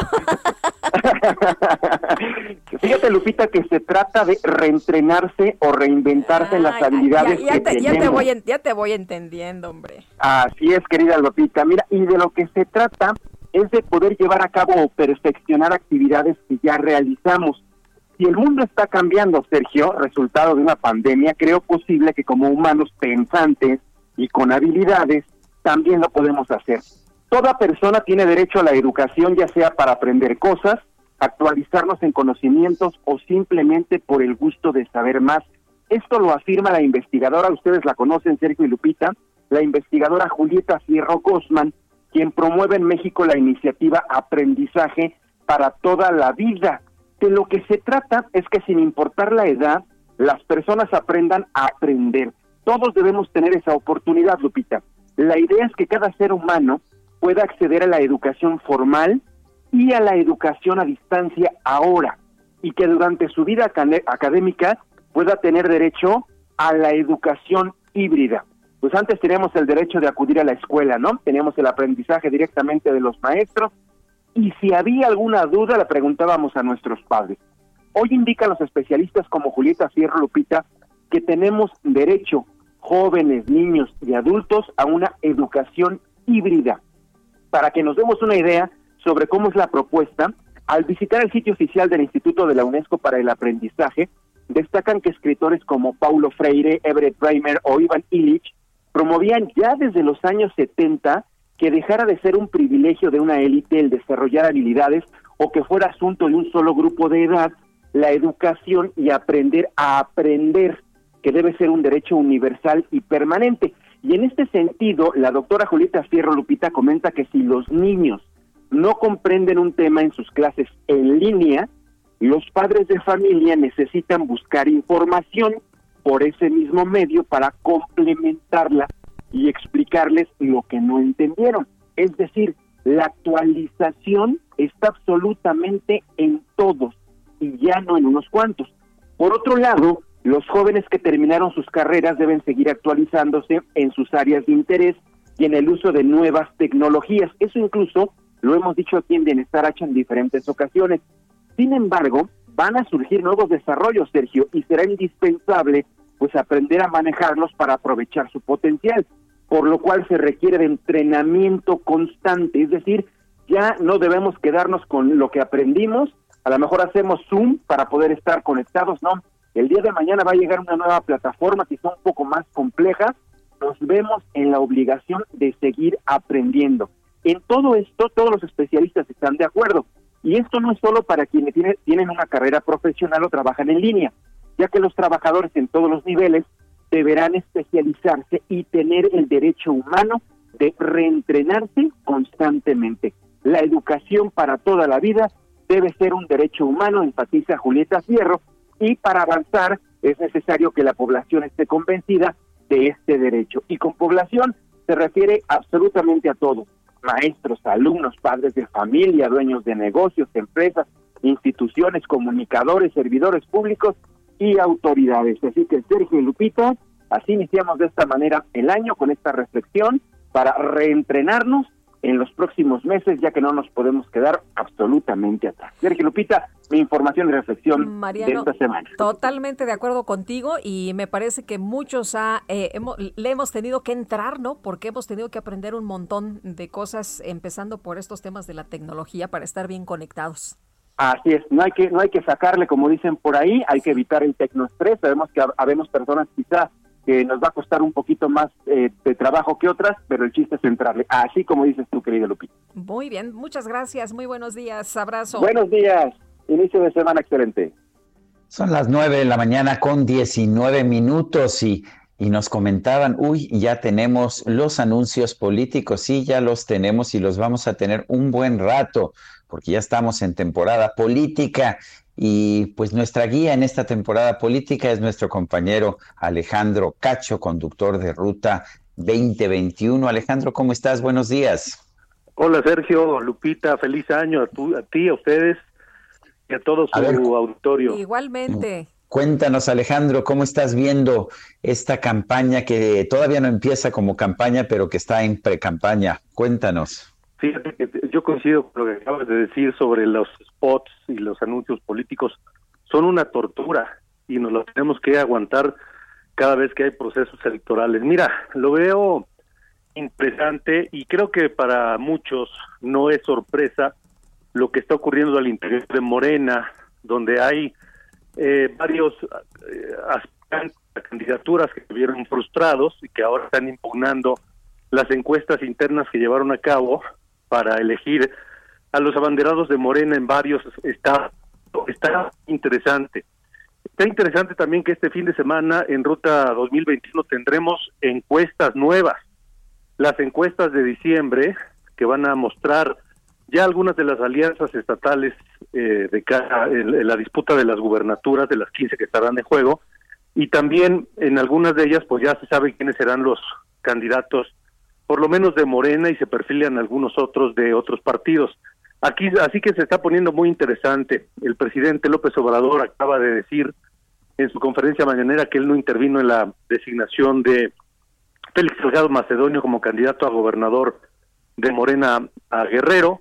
Entonces, eh, pues vamos a ver cómo Mario Delgado muestra sus habilidades políticas para ir des, des, destensionando esta situación interna en Morena y cómo se van poniendo de acuerdo poco a poco los partidos de oposición para hacerles frente, porque los números hasta este momento favorecen al partido eh, oficial, Sergio Lupita. Oye, pues, Pues sí. interesantísimo, ¿no? Lo que está ocurriendo, está durísima eh, la guerra eh, al interior de, de Morena, e incluso ellos mismos han denunciado mafias, eh, han denunciado que las encuestas están maiciadas. Por otra parte, el INE ha señalado sobre las medidas cautelares que el presidente no podrá hacer proselitismo. Están en veremos para resolver por parte de la sala regional especializada sobre, pues, algunos señalamientos al propio presidente de Morena. En fin, que, que se viene un año intenso. Sí, ya comenzamos este año intenso, que va a seguir así, pues hasta el mismo día de la elección, el 6 de junio, y para eso le vamos a dar seguimiento paso a paso todas las semanas en Ruta 2021, en Heraldo Radio los domingos a las ocho y media de la noche y en eh, Heraldo Televisión los domingos a las nueve de la mañana y a las diez y media de la noche. Pues como siempre, Alejandro, gracias por hablar con nosotros y te mandamos un fuerte abrazo. Un abrazo también para ustedes, gracias. Hasta luego, Alejandro. Muy buenos días. Y Alan Rodríguez anda por allá en la colonia Roma. ¿Qué pasa esta mañana, Alan? Sergio Lupita, muy buenos días. Esta mañana tenemos muy poca circulación en la avenida Álvaro Obregón, en su tramo entre la zona de la avenida Cuauhtémoc y la avenida de los Insurgentes. Por otra parte, donde sí tenemos en estos momentos un poco de complicaciones a la vialidad, asentamientos provocados por el cambio de luces del semáforo, es en la avenida Monterrey. Y es que desde la zona de viaducto hasta el cruce con la avenida de los Insurgentes, la circulación es un poco lenta. Tome sus precauciones si es que va a circular por esta zona. Por lo pronto, Sergio Lupita es el reporte. Gracias, Alan. Continuamos al pendiente, buen día. Continuamos atentos. Muy buenos días. Son las 9 de la mañana con 23 minutos, 9 con 23. Los mercados bursátiles cerraron el 2020 con cifras sin precedentes, con fuertes alzas. Esta mañana el índice de precios y cotizaciones sube 2.3% aquí en, en México, pero el Dow Jones está bajando 0.4%, el Nasdaq sube 0.3%, el peso 20.26 por dólar en ventanillas bancarias. Y bueno, vamos con más información de las calles de la Ciudad de México, Lupita. Javier Ruiz, ¿qué más nos tienes? Buenos días. Hola Lupita, Sergio, ¿qué tal? Excelente mañana. Pues un accidente, Lupita, sobre el paseo de la Reforma, justamente llegando a la avenida Hidalgo. El conductor de un vehículo en color gris, pues eh, atropelló a una persona. Hasta el momento, pues no han llegado pues eh, autoridades ni tampoco personal del Escuadrón de Rescate y Urgencias Médicas o de la Cruz Roja Mexicana. Esto ocurre todo justamente sobre el paseo de la Reforma, en dirección hacia la zona poniente de la Ciudad de México, en los carriles centrales, justamente desde el carril de alta. Así que hay que tomarlo en cuenta manejar con bastante precaución. Será que en los próximos minutos pues lleguen paramédicos para atender a este hombre de aproximadamente 30 años eh, de edad, aparentemente pues en situación de calle. Hay que tomar en cuenta pues utilizar la lateral para quien se dirige hacia la zona de la Glorieta Color, más adelante para llegar a la avenida de los Insurgentes, el sentido opuesto, justamente va llegando una patrulla de tránsito a mantener este accidente, así que manejar con bastante precaución también para quien se dirige hacia la calzada del Guadalupe o hacia el circuito interior. De momento, Lupita, Muy bien. el reporte que tenemos. Gracias, Javier Ruiz. Vamos a una pausa y regresamos. En la misma fantasía se fundía. Sergio Sarmiento y Lupita Juárez quieren conocer tu opinión, tus comentarios o simplemente envía un saludo para ser más cálida esta mañana. Envía tus mensajes al WhatsApp 5520 109647. Heraldo Radio, la HCL se comparte, se ve y ahora también se escucha.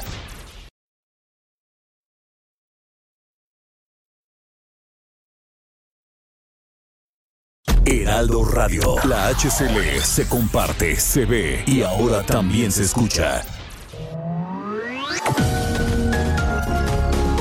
Continuamos con Sergio Sarmiento y Lupita Juárez por El Heraldo Radio.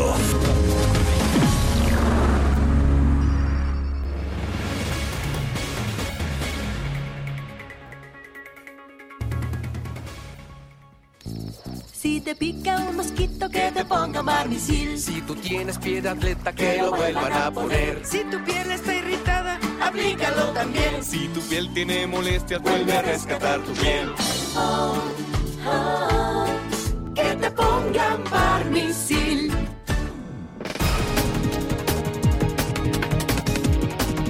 Son las 9 de la mañana con 30 minutos. Le tenemos un resumen de la información más importante. Desde Palacio Nacional, el presidente López Obrador aseguró que cuenta con elementos para afirmar que en el primer trimestre del 2021 va a haber crecimiento económico en el país y se van a recuperar muchos empleos. Decir que vamos a recuperar los empleos perdidos Acaba de dar a conocer el gobernador del Banco de México que eh, hay signos de recuperación de la economía mexicana y coincidimos con eso. Tenemos elementos para poder afirmar que en estos tres meses, en este primer trimestre, eh, va a crecer la economía y vamos a recuperar empleos que se perdieron. Bueno, y por otra parte, el presidente Andrés Manuel López Obrador se dijo a favor de un indulto para Julian Assange. Voy a pedirle al secretario de Relaciones Exteriores que haga los trámites para que se solicite al Reino Unido la posibilidad de que el señor Assange quede en libertad y que México le ofrece asilo político. Vamos a escuchar. Inglaterra se le haya dado protección al señor Assange Em, que no eh, se haya autorizado la extradición a Estados Unidos. Creo que es un triunfo de la justicia. Celebro el que eh, en Inglaterra se actúe de esa forma, porque Assange es eh, un periodista y merece.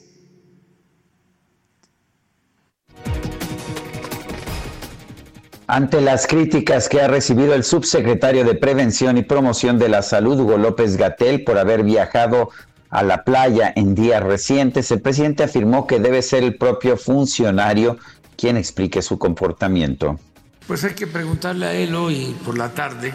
Yo lo que puedo decirles en abono a la conducta del el doctor López Gatel es que ha estado trabajando bastante, muy intenso, que ha estado cumpliendo cabalmente con su responsabilidad, que es un muy buen servidor público, un buen especialista, un profesional. Eso es lo que puedo comentar y que pues este ya su situación en lo personal pues aunque sí es un asunto público eh, prefiero que él sea el que lo explique eso es mejor bueno, y por otra parte, por otra parte, la Suprema Corte de Justicia de la Nación amplió hasta el 31 de enero la prórroga para el regreso a las actividades presenciales ante la persistencia de la emergencia sanitaria en el país.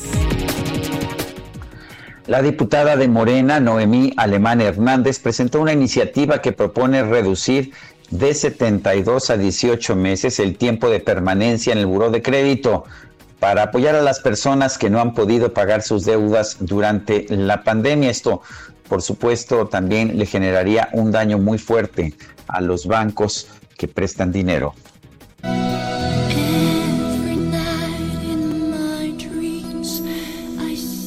A ver, Sergio, cuéntame, cuéntame esto que ocurrió, que un joven descubrió que se llamaba Celine Dion.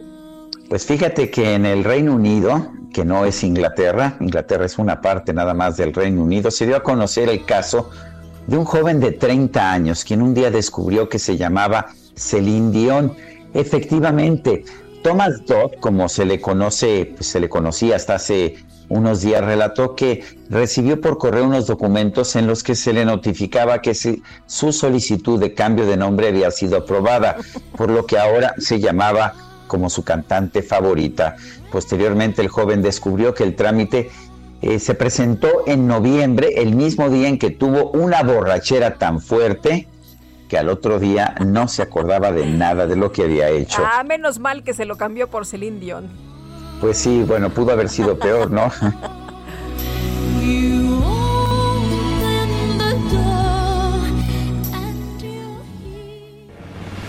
No, Bueno, y vamos a, continuar con eh, más información esta mañana y por ser una sustancia nociva para la salud y probable causante de cáncer, pues resulta que el presidente Andrés Manuel López Obrador decretó que a partir de este año se elimine el uso del glifosato en pesticidas. Vamos a platicar con Luis Eduardo González, presidente de la Unión Mexicana de Fabricantes y Formuladores de Agroquímicos, sobre este tema. Luis Eduardo, ¿qué tal? Muy buenos días. ¿Qué tal, Lupita? ¿Qué tal, Sergio? Buenos días. Antes que nada, feliz año nuevo y mucha salud para, para ti, para ustedes, para todo su auditorio. Muchas gracias, igualmente. A ver, eh, cuéntanos, eh, eh, tengo entendido que el glifosato es, ah, pues es una sustancia, es un herbicida que se utiliza en buena parte del mundo y también es el herbicida más utilizado en México. ¿Cuáles van a ser las consecuencias de esta prohibición? Bueno, pues mira, rápidamente estamos viendo que a un estilo, a una jugada llanera, ¿verdad? El día último, en la tarde, eh, pues sale esta, este decreto en el cual hay una prohibición de glifosato, sin haber tomado en cuenta todo, todo lo que se ha dicho eh, en instituciones internacionales y nacionales, sin haber tomado en cuenta la Secretaría de Agricultura, sin tomar en cuenta los comentarios de Senacica en la materia, que es el especialista en la materia de control de malezas y plagas en el país, sin haber tomado en cuenta el colegio de posgraduados que habló de que el glifosato es la herramienta más económica y la mejor alternativa que hay realmente en este momento. Así que todo esto se lo brincaron. Simplemente la democracia, aquí fue democracia, y en este momento dijeron vamos a prohibirlo y rásquense los agricultores con sus uñas y a ver cómo le van a hacer para adelante. Esto va a incrementar los costos. Hemos hablado mucho de esto, Sergio Lupita, incrementar los costos para los agricultores. Pero déjenme decirles algo que, que, no tienen información ustedes y que recibimos una información importante. El pasado 13 de febrero, 13 de febrero, va a ser casi un año, la Secretaría de, Recursos Naturales en la Semarnat se reunió con embajadores de varios países. De Australia, de Chile, de España, de Francia, de algunos Países Bajos, de Estados Unidos, de parte de la Unión Europea. Se reunió para decirles, oiga, bueno, qué opinan ustedes de esto? ¿Qué opinan de la prohibición del glifosato? Prácticamente así fue. Ninguno, ninguno habló de prohibición. Todos dijeron, cuidado, ¿tienes alternativas? No. Australia, por ejemplo, dijo que no tiene estudios suficientes para decir que el producto causa daño a la salud. Por lo tanto, está permitido su uso. En España, cuidado, dicen, si no tienes una alternativa puede causarte problemas serios. Y así cada uno de estos países. Es decir, hay una minuta de la reunión de los representantes de embajadas del día 13 de febrero que no fue a la luz pública y que habla donde todos dijeron, cuidado Semarnat, cuidado gobierno de México, esto puede causarte algunos problemas. Y bueno, eh, los vamos a ver. Luis, Luis Eduardo, dice el presidente pues que es muy fácil, que se puede utilizar uso intensivo de mano de obra. ¿Tú qué opinas de eso? Híjole, bueno, claro que sí, claro que sí, cuando hay un país sumamente pobre, en donde el agricultor no tiene acceso a maquinaria ni a herramientas tecnológicas, pues se llamaría agricultura de subsistencia. Claro que lo puede hacer, pero esta es una agricultura industrial importante. Estamos importando 18 millones de toneladas de maíz. Necesitamos prácticamente duplicar la producción actual para poder ser autosuficientes. Eso no se logra en un par de años, no se logra en un sexenio. Esto requiere de mucho más trabajo que simplemente un decreto. Eh, Luis Eduardo, ¿cómo, ¿cómo vamos a quedar entonces frente a otros países? ¿Qué va a pasar con el sector? ¿Qué va a pasar con los campesinos? ¿Qué va a pasar con los consumidores? Bueno, pues mira, este, eh, incluso eh, seguimos viendo que asocian glifosato con transgénicos. Son cosas completamente diferentes. Lo que estamos quedando es que pues algunos países como Estados Unidos dijeron, oye, pues qué raro, yo lo tengo autorizado, yo sigo produciendo, produzco mucho maíz y produzco muchos granos, eh, soya, algodón con glifosato y les vendo a ustedes. Bueno, pues seguramente le vamos a comprar más a Estados Unidos, le vamos a comprar más a Argentina, le vamos a comprar más a Brasil, así vamos a quedar. Entonces la autosuficiencia va a quedar fuera. De hecho, el, el presidente hizo, hizo la promesa cuando estaba en campaña de que quería un México autosuficiente en alimentos, pero esta medida va a reducir la producción de alimentos, nos va a volver más dependientes del exterior. Nos va a volver más dependientes del exterior y nos va a volver más caros. Es decir, no podemos eliminar herramientas. Es decir, no eliminemos herramientas hasta que tengamos mejores herramientas. Y el presidente lo dijo en la prohibición que eh, buscaría que la, eh, eh, la- las autoridades, la Zagarpa, etcétera, investigaran. Llevamos más de 12 meses, 13 meses y medio, y no hay una sola información sobre nuevas tecnologías en el manejo y control de malezas que sustituyan al glifosato, tanto en costos, en eficiencia y en seguridad. O sea que los ganones van a ser otros países porque nosotros vamos a tener que importar todo. Incluso decías, bueno, el glifosato y el maíz transgénico, porque también se prohibió el maíz transgénico. A ver, se prohíbe, se prohíbe el maíz transgénico. Vamos a darle la razón. Vamos a decir correcto que no se siembre maíz transgénico en México por las razones que quieran. Correcto. ¿Cómo le hacemos entonces para sustituir esa necesidad? Esas 18 o 20 toneladas de, millones de toneladas de maíz que necesitamos, ¿las vamos a importar? ¿Cómo le vamos a hacer para medir entonces que no se importe harina transgénica o grano transgénico o aceites de origen transgénico? No lo vamos a poder hacer. Pero a ver, no, es que estamos, estamos importando maíz transgénico, porque es esto, eh, eh, a ver, en Estados Unidos no se produce más que maíz transgénico y harina transgénica, ¿no? Exacto. Y la soya que tenemos, la mayoría es transgénica para alimentos para ganado. Pues sí. Entonces, ¿qué Eh, estamos viendo? ¿Realmente estamos yendo hacia la tecnificación del campo o estamos siendo retrógradas en la tecnificación del campo? Ahora, eh, ¿qué tan seguro es el glifosato? Porque lo que yo veo en la, en la documentación científica es que el glifosato tiene un inhibidor de una enzima que es específica de, los, de, de- de ciertas hierbas y que por lo tanto es uno de los herbicidas más seguros que conocemos, mucho mejor que los eh, herbicidas como el paraquat que se utilizaban anteriormente. Tienes toda la razón, Sergio. Definitivamente, esta es la gran ventaja del glifosato. Fue diseñado para actuar en una enzima que solo está presente en los vegetales. Y además se aplica sobre el vegetal que quieres controlar, en este caso las malezas, lo aplica sobre las malezas, controla las malezas hasta cierta parte, no, no, eh, no se va al subsuelo, por llamarle de esta manera, y permite la regeneración de suelos y permite la regeneración de la materia orgánica y una serie de cosas más. La tradición antigua en México era rosa, tumba y quema. ¿Qué significa eso? Machete, tumbar el monte, prenderle fuego y después sembrar. Desapareció eso en estos eh, poblados, en estas regiones, cuando llegaron los herbicidas como el glifosato. ¿Qué vamos a hacer? Decirle a Chiapas que siga entonces quemando su bosque, su selva, para poder sembrar. Es decir, glifosato es el- la, la herramienta más económica, más segura y más eh, eh, usada a nivel mundial. Hoy por hoy la COFEPRIS lo tiene autorizado, la Senacica lo tiene autorizado, la Zagarpa a través de, perdón, la, la a través del doctor Villalobos dijo, no hay herramienta mejor que glifosato en este momento. Así es que si todos han hablado a favor, y déjame decirte última, una, una parte más. Cuando se subió esta iniciativa, hay un área donde se ponen comentarios y entran los investigadores, entran los eh, interesados. Hay 446 eh, comentarios a favor de la presencia de glifosato y 77 negativos. Estamos hablando de una gran mayoría y si levantamos la mano y votamos, quiere decir que la mayoría gana porque esté presente el glifosato. Yo quiero agradecerte, Luis Eduardo González, presidente de la Unión Mexicana de Fabricantes y Formuladores de Agroquímicos, el haber conversado con nosotros. A ustedes que la pasen muy bien, que tengan muy feliz año. Igualmente, muchas gracias. Pues parece que no los escucharon y eso, Sergio, nos va a costar muy caro. Pues sí, porque es no escuchar la ciencia, que parece que ya es una forma de actuar eh, habitual de nuestro gobierno, es no escuchar a la ciencia, escuchar más bien los prejuicios. Son las 9 de la mañana con 44 minutos. ¡Atención! La micro deportiva. Es sin miedo al éxito, papi.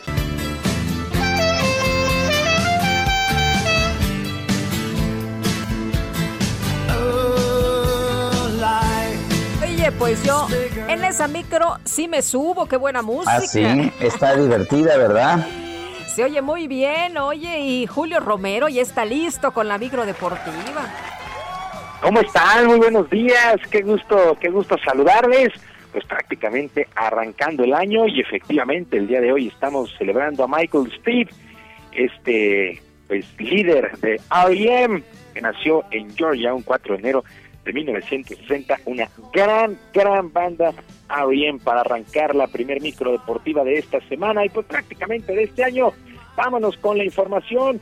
Llegó a su fin la temporada regular en el fútbol americano de la NFL y en esta producción nadie salió triste afortunadamente porque ¿cómo se vienen los juegos de comodines? Bueno, para el sábado los Potros de Indianápolis estarán enfrentando a los Bills de Buffalo y los Carneros ante los Halcones Marinos de Seattle y Tampa Bay, los Bucaneros estarán enfrentando a los eh, ex, ex Pieles Rojas, ahora Washington Football Team. Para el domingo, los Cuervos de Baltimore ante los Titanes de Tennessee, los Osos de Chicago contra Santos de Nuevo Orleans y los Browns, sí, los Browns de Cleveland se estarán midiendo de nueva cuenta a los Aspereros de Pittsburgh en un tercer duelo en esta campaña. El duelo será en Heinz Field. Descansaron la primera semana los líderes de conferencia, los jefes de Kansas City y los empacadores de Green Bay. Pues así las cosas con la NFL una temporada que honestamente se fue muy, muy rápido, pero bueno, se vienen ya los playoffs y que haya fútbol americano sábado y domingo, pues por supuesto son buenas noticias.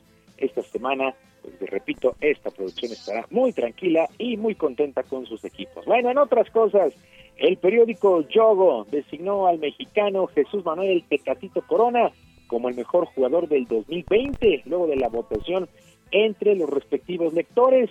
El Tecatito recibió el 79% de las preferencias y conformó el once ideal del año, al lado de personas como el exportero del América, Agustín Marchesín, y el defensa Pepe del Real Madrid, ex defensa del Real Madrid. Así es que, pues, entre lo mejor de este año, el Tecatito Corona allá en Portugal.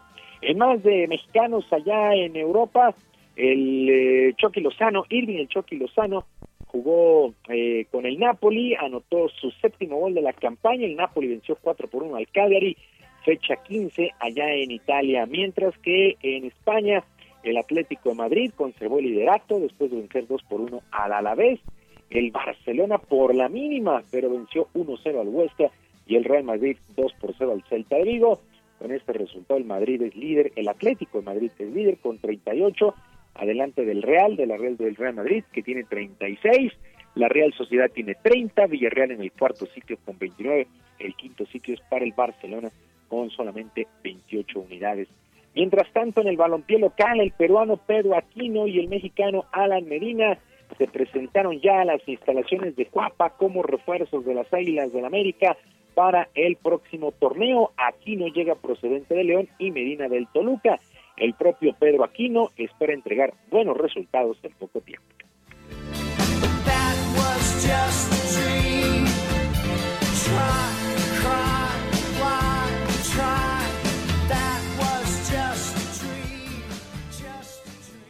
La primera meta que tengo es llegar y, pelear por un puesto, ¿no? Yo creo que, que tengo todas las cualidades, eh, creo que vine haciendo las cosas bien, para, poder ganar un puesto y nada, trabajar con conciencia y, tener una, revancha sana, ¿no? Es uno de los, bueno, el más grande de México y la verdad pues eso a uno lo hace sentir bien, ¿no?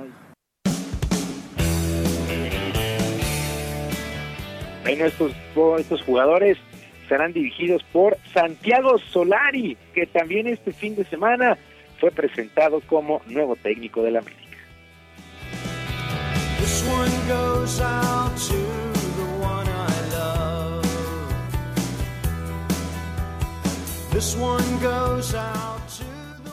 No es para nada difícil emocionarse e ilusionarse con un proyecto, con, con, un club de esta envergadura y con los, objetivos, con los objetivos que tiene este club.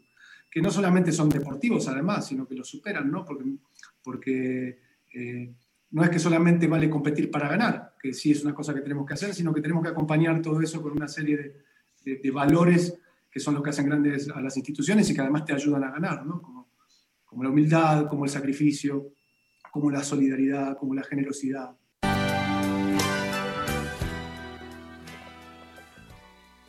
Pues ahí las palabras del nuevo técnico del América, Santiago Solari. El torneo, el torneo Guardianes 2021, arranca el próximo viernes, ya así de rápido. El 8 de enero estará poniéndose en marcha la próxima campaña en el fútbol mexicano. Actividad en los playoffs en la Liga Mexicana del Pacífico de Béisbol. Por lo pronto, el día de ayer, los Sultanes de Monterrey vencieron cuatro carreras por tres a los Caballeros Águilas de Mexicali y ya tomaron una buena ventaja de dos juegos a cero en el compromiso que es a ganar cuatro posibles siete, mientras que los algodoneros de Guasave vencieron cinco carreras por una a los tomateros de Culiacán, empataron a uno por bando, lo mismo que los Yaquis de Ciudad Obregón, que se impusieron seis por dos a los Charros de Jalisco uno por uno. Eh, también quien ya toma ventaja de dos juegos a cero son los naranjeros de Hermosillo, que ya vencieron tres por uno, tres por una a los venados de Mazatlán el día de hoy es día de descanso, días de viaje y la actividad se reanuda el día de mañana. La Liga Mexicana del Pacífico que busca campeón para que sea su representante en la próxima Serie del Caribe que estará arrancando el 31 de enero en Mazatlán, Sinaloa, en el Estadio Teodoro Mariscal. Sergio Lupita, amigos del auditorio, la información deportiva este lunes. Que sea un muy buen día, una mejor semana y yo, como siempre, les mando abrazo a la distancia. Muchas gracias, Julio. Fuerte abrazo. Muy buenos días. Buenos días. Son las 9 de la mañana con 51 minutos. Vamos a un resumen de la información más importante. Esta mañana el presidente López Obrador aseguró que 2021 debe ser un año destinado a fortalecer la política de austeridad republicana, por lo que se tiene que revisar, dijo, la figura de diputados plurinominales y reducir el gasto del gobierno. Por otro lado, el presidente pidió a las universidades públicas del país que administren su presupuesto con honradez y austeridad. Aseguró que también se debe hacer un esfuerzo para que no se cobren cuotas a los estudiantes. La Universidad Nacional Autónoma de México informó que este lunes reanudó sus actividades escolares tras el periodo vacacional de diciembre. Sin embargo, aclaró que en la capital y en el Estado de México se mantienen las clases en la modalidad a distancia. La Secretaría de Administración y Finanzas de la Ciudad de México informó que de enero a marzo dará un descuento del 100% en la tenencia vehicular, por lo que únicamente se deberá pagar el refrendo para los autos eh, de menos de 250 mil pesos. Los hermanos George, papá y mamá Pig, ella siempre están feliz. ¿Quién será quien vive allí? La famosa rapera Cardi B se volvió tendencia en redes sociales debido a que utilizó su cuenta de Twitter para lanzar una serie de amenazas, pero no en contra de una persona, sino al personaje animado infantil Peppa Pig, a quien culpó porque su hija de dos años, quien es fanática de la serie, ha empezado a imitarla en todo, por lo que ha comenzado a brincar y ensuciarse en los charcos. La cantante afirmó, ya me hartó, maldita seas Peppa Pig, tienes contados tus días. ¿Cómo ve? Exploramos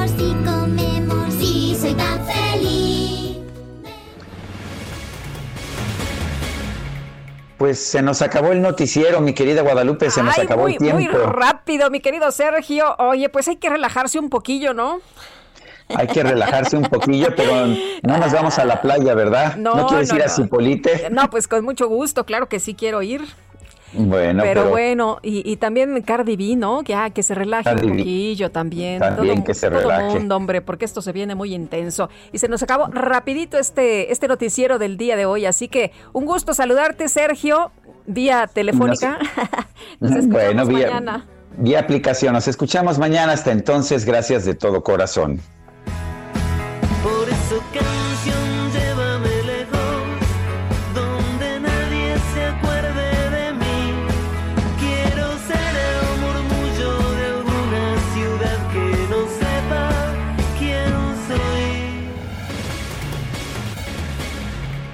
Heraldo Media Group presentó Sergio Sarmiento y Lupita Juárez por El Heraldo Radio. Heraldo Radio, la HCL se comparte, se ve y ahora también se escucha. Tired of ads barging into your favorite news podcasts? Good news. Ad-free listening is available on Amazon Music for all the music plus top podcasts included with your Prime membership. Stay up to date on everything newsworthy by downloading the Amazon Music app for free or go to amazon.com slash news ad free. That's amazon.com slash news ad free to catch up on the latest episodes without the ads.